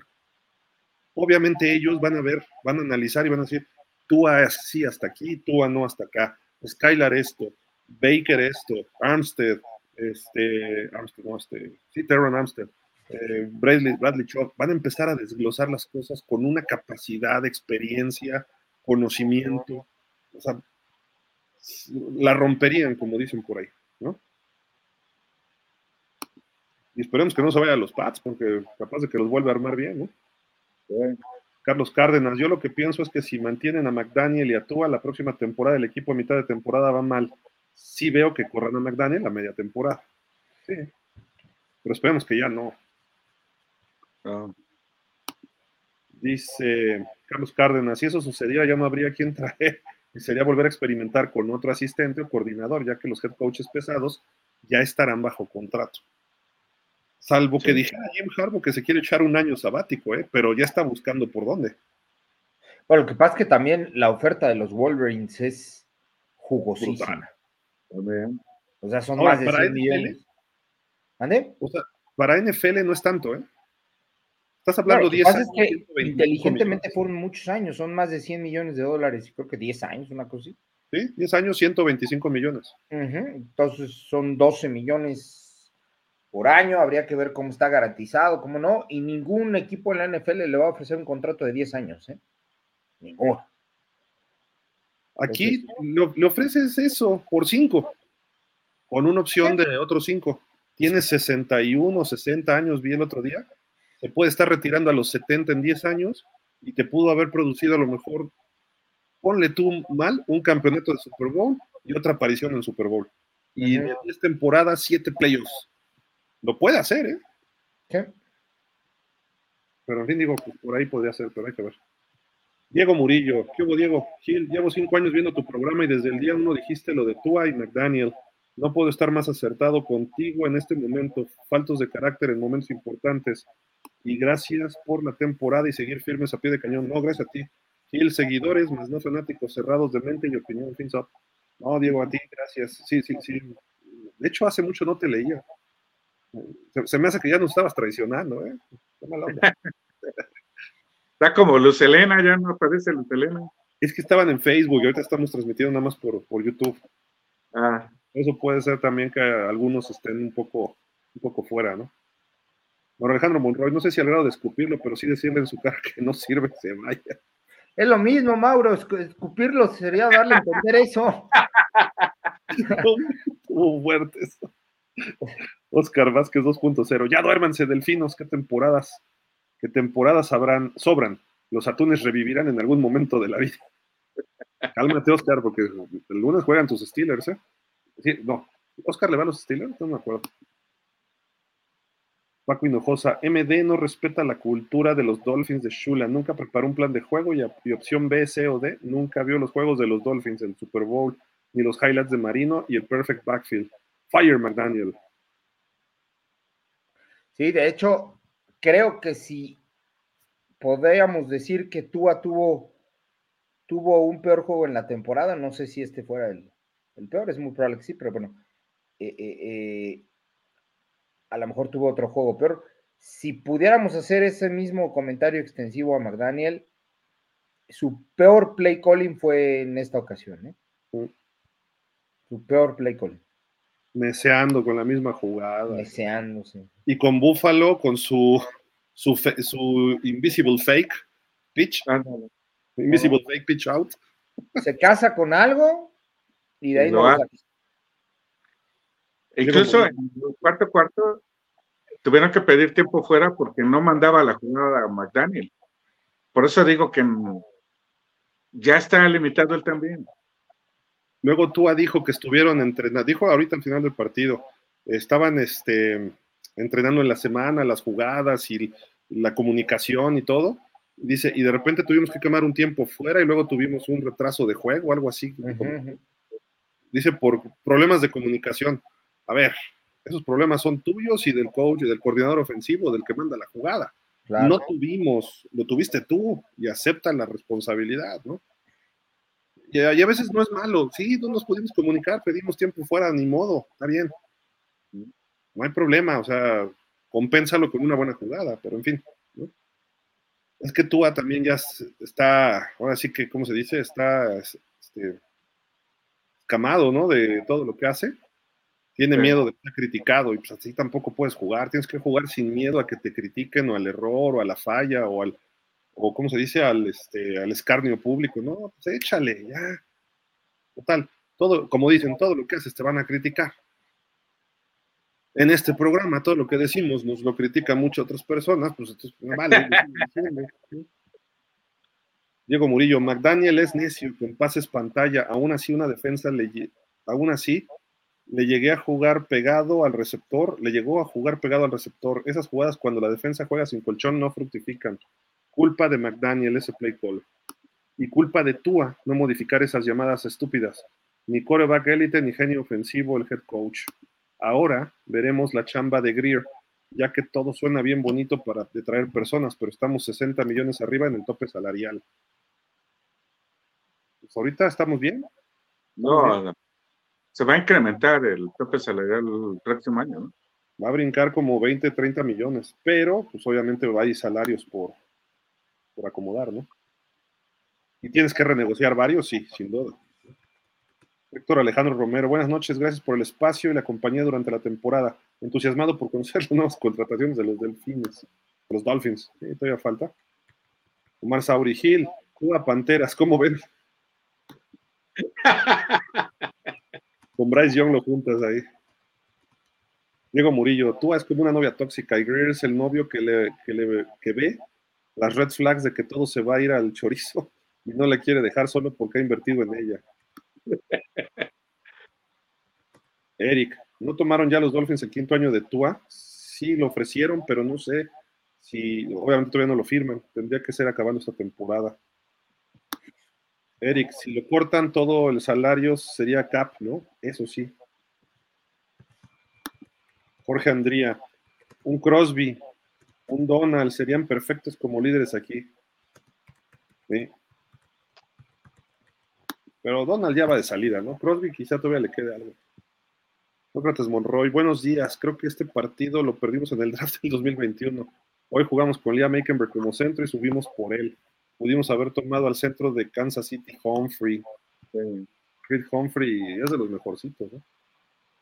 Bueno, Alejandro Monroy, muchas gracias por compartir sus conocimientos. Hasta más al rato en sus transmisiones. Gracias, Mauro. Buenas noches. Ya estamos acabando, ¿eh? ya creo que nos quedan tres. Dice Sócrates, prefiero a McDaniel, es joven, hay que aguantarlo. Harbaugh es una diva, se tardó como cinco en ser competitivo. Ahora sí, le gustan los coaches colegiales. Ahí está Nick Saban. No, no, no, jamás, ni regalado. Espérate. Sócrates, ¿qué pasó? Es que ya son las dos de la mañana. Yo creo que sí, ya no, estamos. tranquilos. Estamos cansados. Diego Murillo, a pie de cañón siempre con los Dolphins. Sigo grupos, pero mis favoritos y más centrados son ustedes. Por eso reitero, buenos y malos momentos los hemos pasado aquí. Gracias, Diego, qué buena onda. ¿Hay otros? Mm. ah, sí, conocemos varios. Luis Castilla, muchas gracias por sus transmisiones. Ojalá vengan mejores años. Esperemos que sí, Luis. Y nos dice Luis, ojalá que pueda ver a los delfines ser campeones algún día. Se ve difícil. Ojalá no nos pase lo que a los Houston Oilers antes. Ha sido muy difícil ser fan de los delfines. Correcto, ya acabamos. Ay, Tres horas. Tres horas. Nos echamos otro partido aquí. Sí, Pero bueno, estuvo buena la terapia. Este, nos faltan otras 365 días de terapia de aquí hasta el siguiente playoff, a ver si ya lo superamos. Este, pero bueno, Miguel, pues algo para despedirnos ya. Buenos días. Buenas noches, México. Buenos días, Miami. Habrá noticias del sur de la Florida que despiden a McDaniel. Primero Dios. no, no, no es bueno, no es bueno que pedir que alguien pierda su chamba, pero creo que este ya llegó a, su tope también él. Este, amigos Dolphin, no se decepcionen, síganos en las redes, vamos a tener este buenos programas, en, aún en el draft, este, en la, en el off season, vamos a estar activos todavía ahí. Este, compartan, suscríbanse, activen la campanita y ya saben, fin hasta la muerte, este, pase lo que pase y pues ya, se acabó la temporada para nosotros, a disfrutar el, fútbol americano con los demás equipos. Muchas gracias. Digo, obviamente vamos a hacer programas y este, el wrap-up va a ser esta semana de la temporada, pero muchísimas gracias Mike por todo el apoyo este año y desde el año pasado. Este, siempre que pudiste, ahí estuviste. Eh, se te agradece, la verdad, el tiempo, la dedicación y pues obviamente la amistad, ¿no? O sea, porque aquí no, no es que seamos este, los superanalistas, no es que seamos los fanáticos, ¿no? Término medio, pero somos amigos y eso es lo más importante. Se te agradece mucho, Mike. Este, y pues digo, nos seguimos viendo, pero es como el, el último partido de Miami, sí te lo quería decir directamente. Y ahorita voy con Polo, pero muchas gracias, Mike. gracias a ti, Gil. Gracias por invitarme. Y qué mejor hablar de, del equipo de tus amores, que ya llevamos 43 años queriendo que pase algo. Así es que. fue campeón hace poco, los Ravens. ¡Ah! ¿O de qué hablas? Ay, perdón, estamos en el show de los Dolphins, perdón. Sí. Cámbiate la camiseta. Me, raspé. Está bueno. No, muchas gracias, Mike. Un abrazo hasta Querétaro. Polo, muchísimas gracias. ¿Por qué nos vamos? Pues mira, eh, como siempre, creo que a veces resulta más, eh, resulta más gratificante la charla que el, que el partido en sí. partido. Este, pues bueno, muchas gracias a todos. Eh, fue una temporada de mucha emoción, de mucha alegría. Tratamos siempre estar aquí la mayor parte de, de las ocasiones, digo yo, me incorporé, eh, eh, en el mes que viene cumpliría yo un año de estar por acá. Este, me, incorporé apenas recién y pues bueno, eh, trataré de seguir aquí siempre que se me permita, comentando, dando mi opinión, que siempre será o buscará ser objetiva, ¿ok? al margen de lo que suceda, no, no trato yo de convencer a nadie, a nadie de nada, solamente doy mi opinión con base en la poca o mucha experiencia.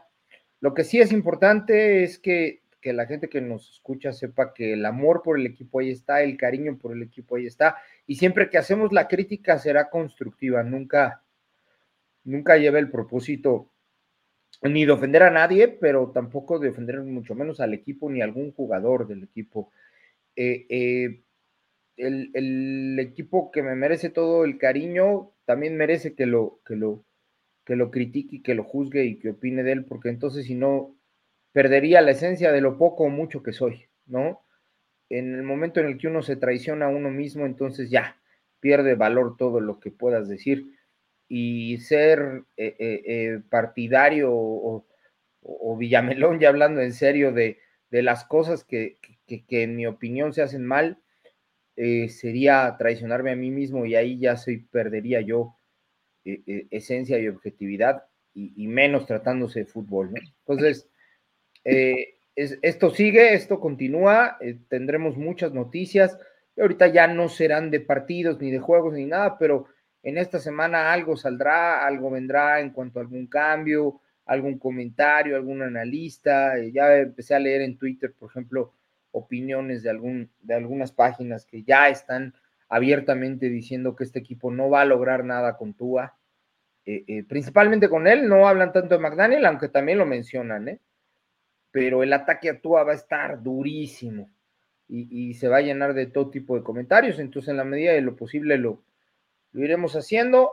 Este, yo le pediré ahí un poquito de autorización a Gil para, para entrarle un poquito a pausa, para poder este, compartir lo que viene de, de los demás juegos. Y bueno, ya, ya este, estaremos eh, eh, eh, viéndonos nuevamente aquí con, el equipo que, amamos y esperemos que la temporada que viene nos den ahora sí un logro de verdad. De acuerdo, muchísimas gracias, Polo. De verdad que has enriquecido mucho nuestras pláticas. Conozco tu trayectoria y obviamente, pues, pensamos muchas cosas parecidas, afortunadamente, porque si no serían, nos agarraríamos del chongo largo y tendido, pero no ha sido así, muy poco. Eh, y además agradece tu paciencia, tu, tu forma de enseñar las cosas. Parece que me está coachando alguien cuando explica las cosas. Y eso, pues, yo sé que te remonta a otras épocas y supongo que has de haber sido un gran coach. Sé tu, tu historia, pero no la viví. Entonces, sé lo que ha pasado y pues adelante. Y tú sabes que a Mike, a todos los que están dentro de Dolphins, los esperamos siempre en pausa, también con los brazos abiertos este, no hay puertas cerradas, tratamos de hacer comunidad y sobre todo seguir la amistad, ¿no? Este, con respeto y nosotros tratamos de no meternos con nadie, salvo cuando se meten con nosotros. Claro. Pues respetando y siempre hay formas, ¿no? Eh, por ejemplo, hoy eh, unas personas de los Bills empezaron a decir de groserías a pausa de los dos minutos en Twitter, en la mañana, por ciertas opiniones que se, se generaron a través de Twitter de pausa de los dos minutos, y pues en el momento en que insultan, pierden. Pueden tener o no razón, pero siempre debe haber un diálogo con respeto, ¿no? Entonces, ya no importa quién tenga la razón, ahí se pierde, se pierde el respeto y se acabó, ¿no? Entonces, es lo que tratamos de hacer, con respeto, dedicación, siempre gracias por favor, como nos educaron de chavitos, eh, hablando, tratamos de no pisarnos cuando hablamos, este, en fin, o sea, que hable uno a la vez, respetando las opiniones y a veces sí, cotorreamos y lo que sea, cuando hay que hacer análisis serio, lo hacemos. Cuando hay que cotorrear, cotorreamos. Y recuerden, los Dolphins pues, no dependen de lo que nosotros digamos, a todos los fans les decimos eso. Nosotros disfrutamos, vemos, podemos sufrirlo, podemos, podemos tener acceso a los Dolphins. Y les he comentado de broma, pero es cierto, yo puedo mandar una carta y se la pueden entregar a ciertas personas, a lo mejor la tiran de a loco, como a tantas cartas que llegan pero puede funcionar o no. Y aparte, pues yo no sé quién me vaya a hacer caso a un mexicano que vive en otro país. Es como si un guatemalteco le habla a las chivas para decirles que cambien al entrenador, ¿no? O sea, pues no viene al caso. Pero, a final de cuentas, hay gente que me conoce, hay gente que conozco, que, pueden hacer las cosas y, en fin, pues el equipo ojalá, ojalá y se ponga las pilas, el señor Ross haga los cambios que tienen que hacerse y ni hablar. Si no se dan, pues ni modo, pero seguiremos mencionando lo que vemos, lo que analizamos lo que, y lo que opinamos. Normalmente la opinión, eso sí, y no me dejará mentir Mike, Polo, Fer, Javi, este, el primero en cuestionar cualquier opinión aquí soy yo. Susténtame tu opinión. Punto. Porque yo es lo que tengo que hacer. Y a veces a lo mejor yo doy yo una opinión sin, sin mucho sustento y ellos mismos me la... A ver, Gil, ¿por qué dices eso? Y digo, ah, chirrión, no lo había pensado, nada más es una opinión. Porque es una diferencia muy grande entre una opinión sustentada y una no sustentada. Y ahí es la diferencia de hacer análisis a nada más ser un opinólogo. Y eso es lo que buscamos acá, tratar de llegar a un plano justo. A todos nos dolió la derrota de hoy, aunque ya sabíamos que iba a ocurrir, nos dolió. ¿no? ¿Por qué? Por mil razones. Pero bueno, a final de cuentas ahí estamos. Y agradecerles a todos ustedes, así como a Polo y a Mike, eh, Luis, Diego, Jorge, todos, todos, todos, la verdad que siempre ha sido un apoyo, seguimos creciendo gracias a ustedes, nuestras redes sociales siguen incrementándose, eh, estamos en muy buen camino, los Dolphins no creo que caigan, no espero que no caigan, espero que se tomen las medidas pertinentes y eso también nos ayuda a nosotros. Eh, cada vez se incorpora más gente, más jóvenes, en fin, surgen otra, la competencia nos fortalece a todos, nos hace prepararnos más, yo no tengo problema en que haya otros sitios, otros programas y que ustedes los vean, ¿no? Este, y si les gusta, qué bueno. Y si les siguen con nosotros, se los agradecemos doble. No pasa nada. Hay 10 millones de canales en YouTube. Bueno, no sé. Vamos a poner que haya 10 mil canales de YouTube de, los Dolphins. Y en español hay 5, pero solo uno es el mejor y se llama Dolphins México. Fins up. Así que muchísimas gracias a todos ustedes. Buenas noches. Nos vemos la próxima temporada. La semana tenemos programas, pero hay que despedir esto como Dios manda. Así que gracias, Polo. Buenas noches, Mike. Nos estamos gracias, Mike. Gracias, Polo. Gracias, Gil. Buenas noches. Descansen. Aunque, sea un FinSop medio chueco, yo me despido con el FinSop. FinSop, amigos, pásenla bien. Buenas noches. FinSop.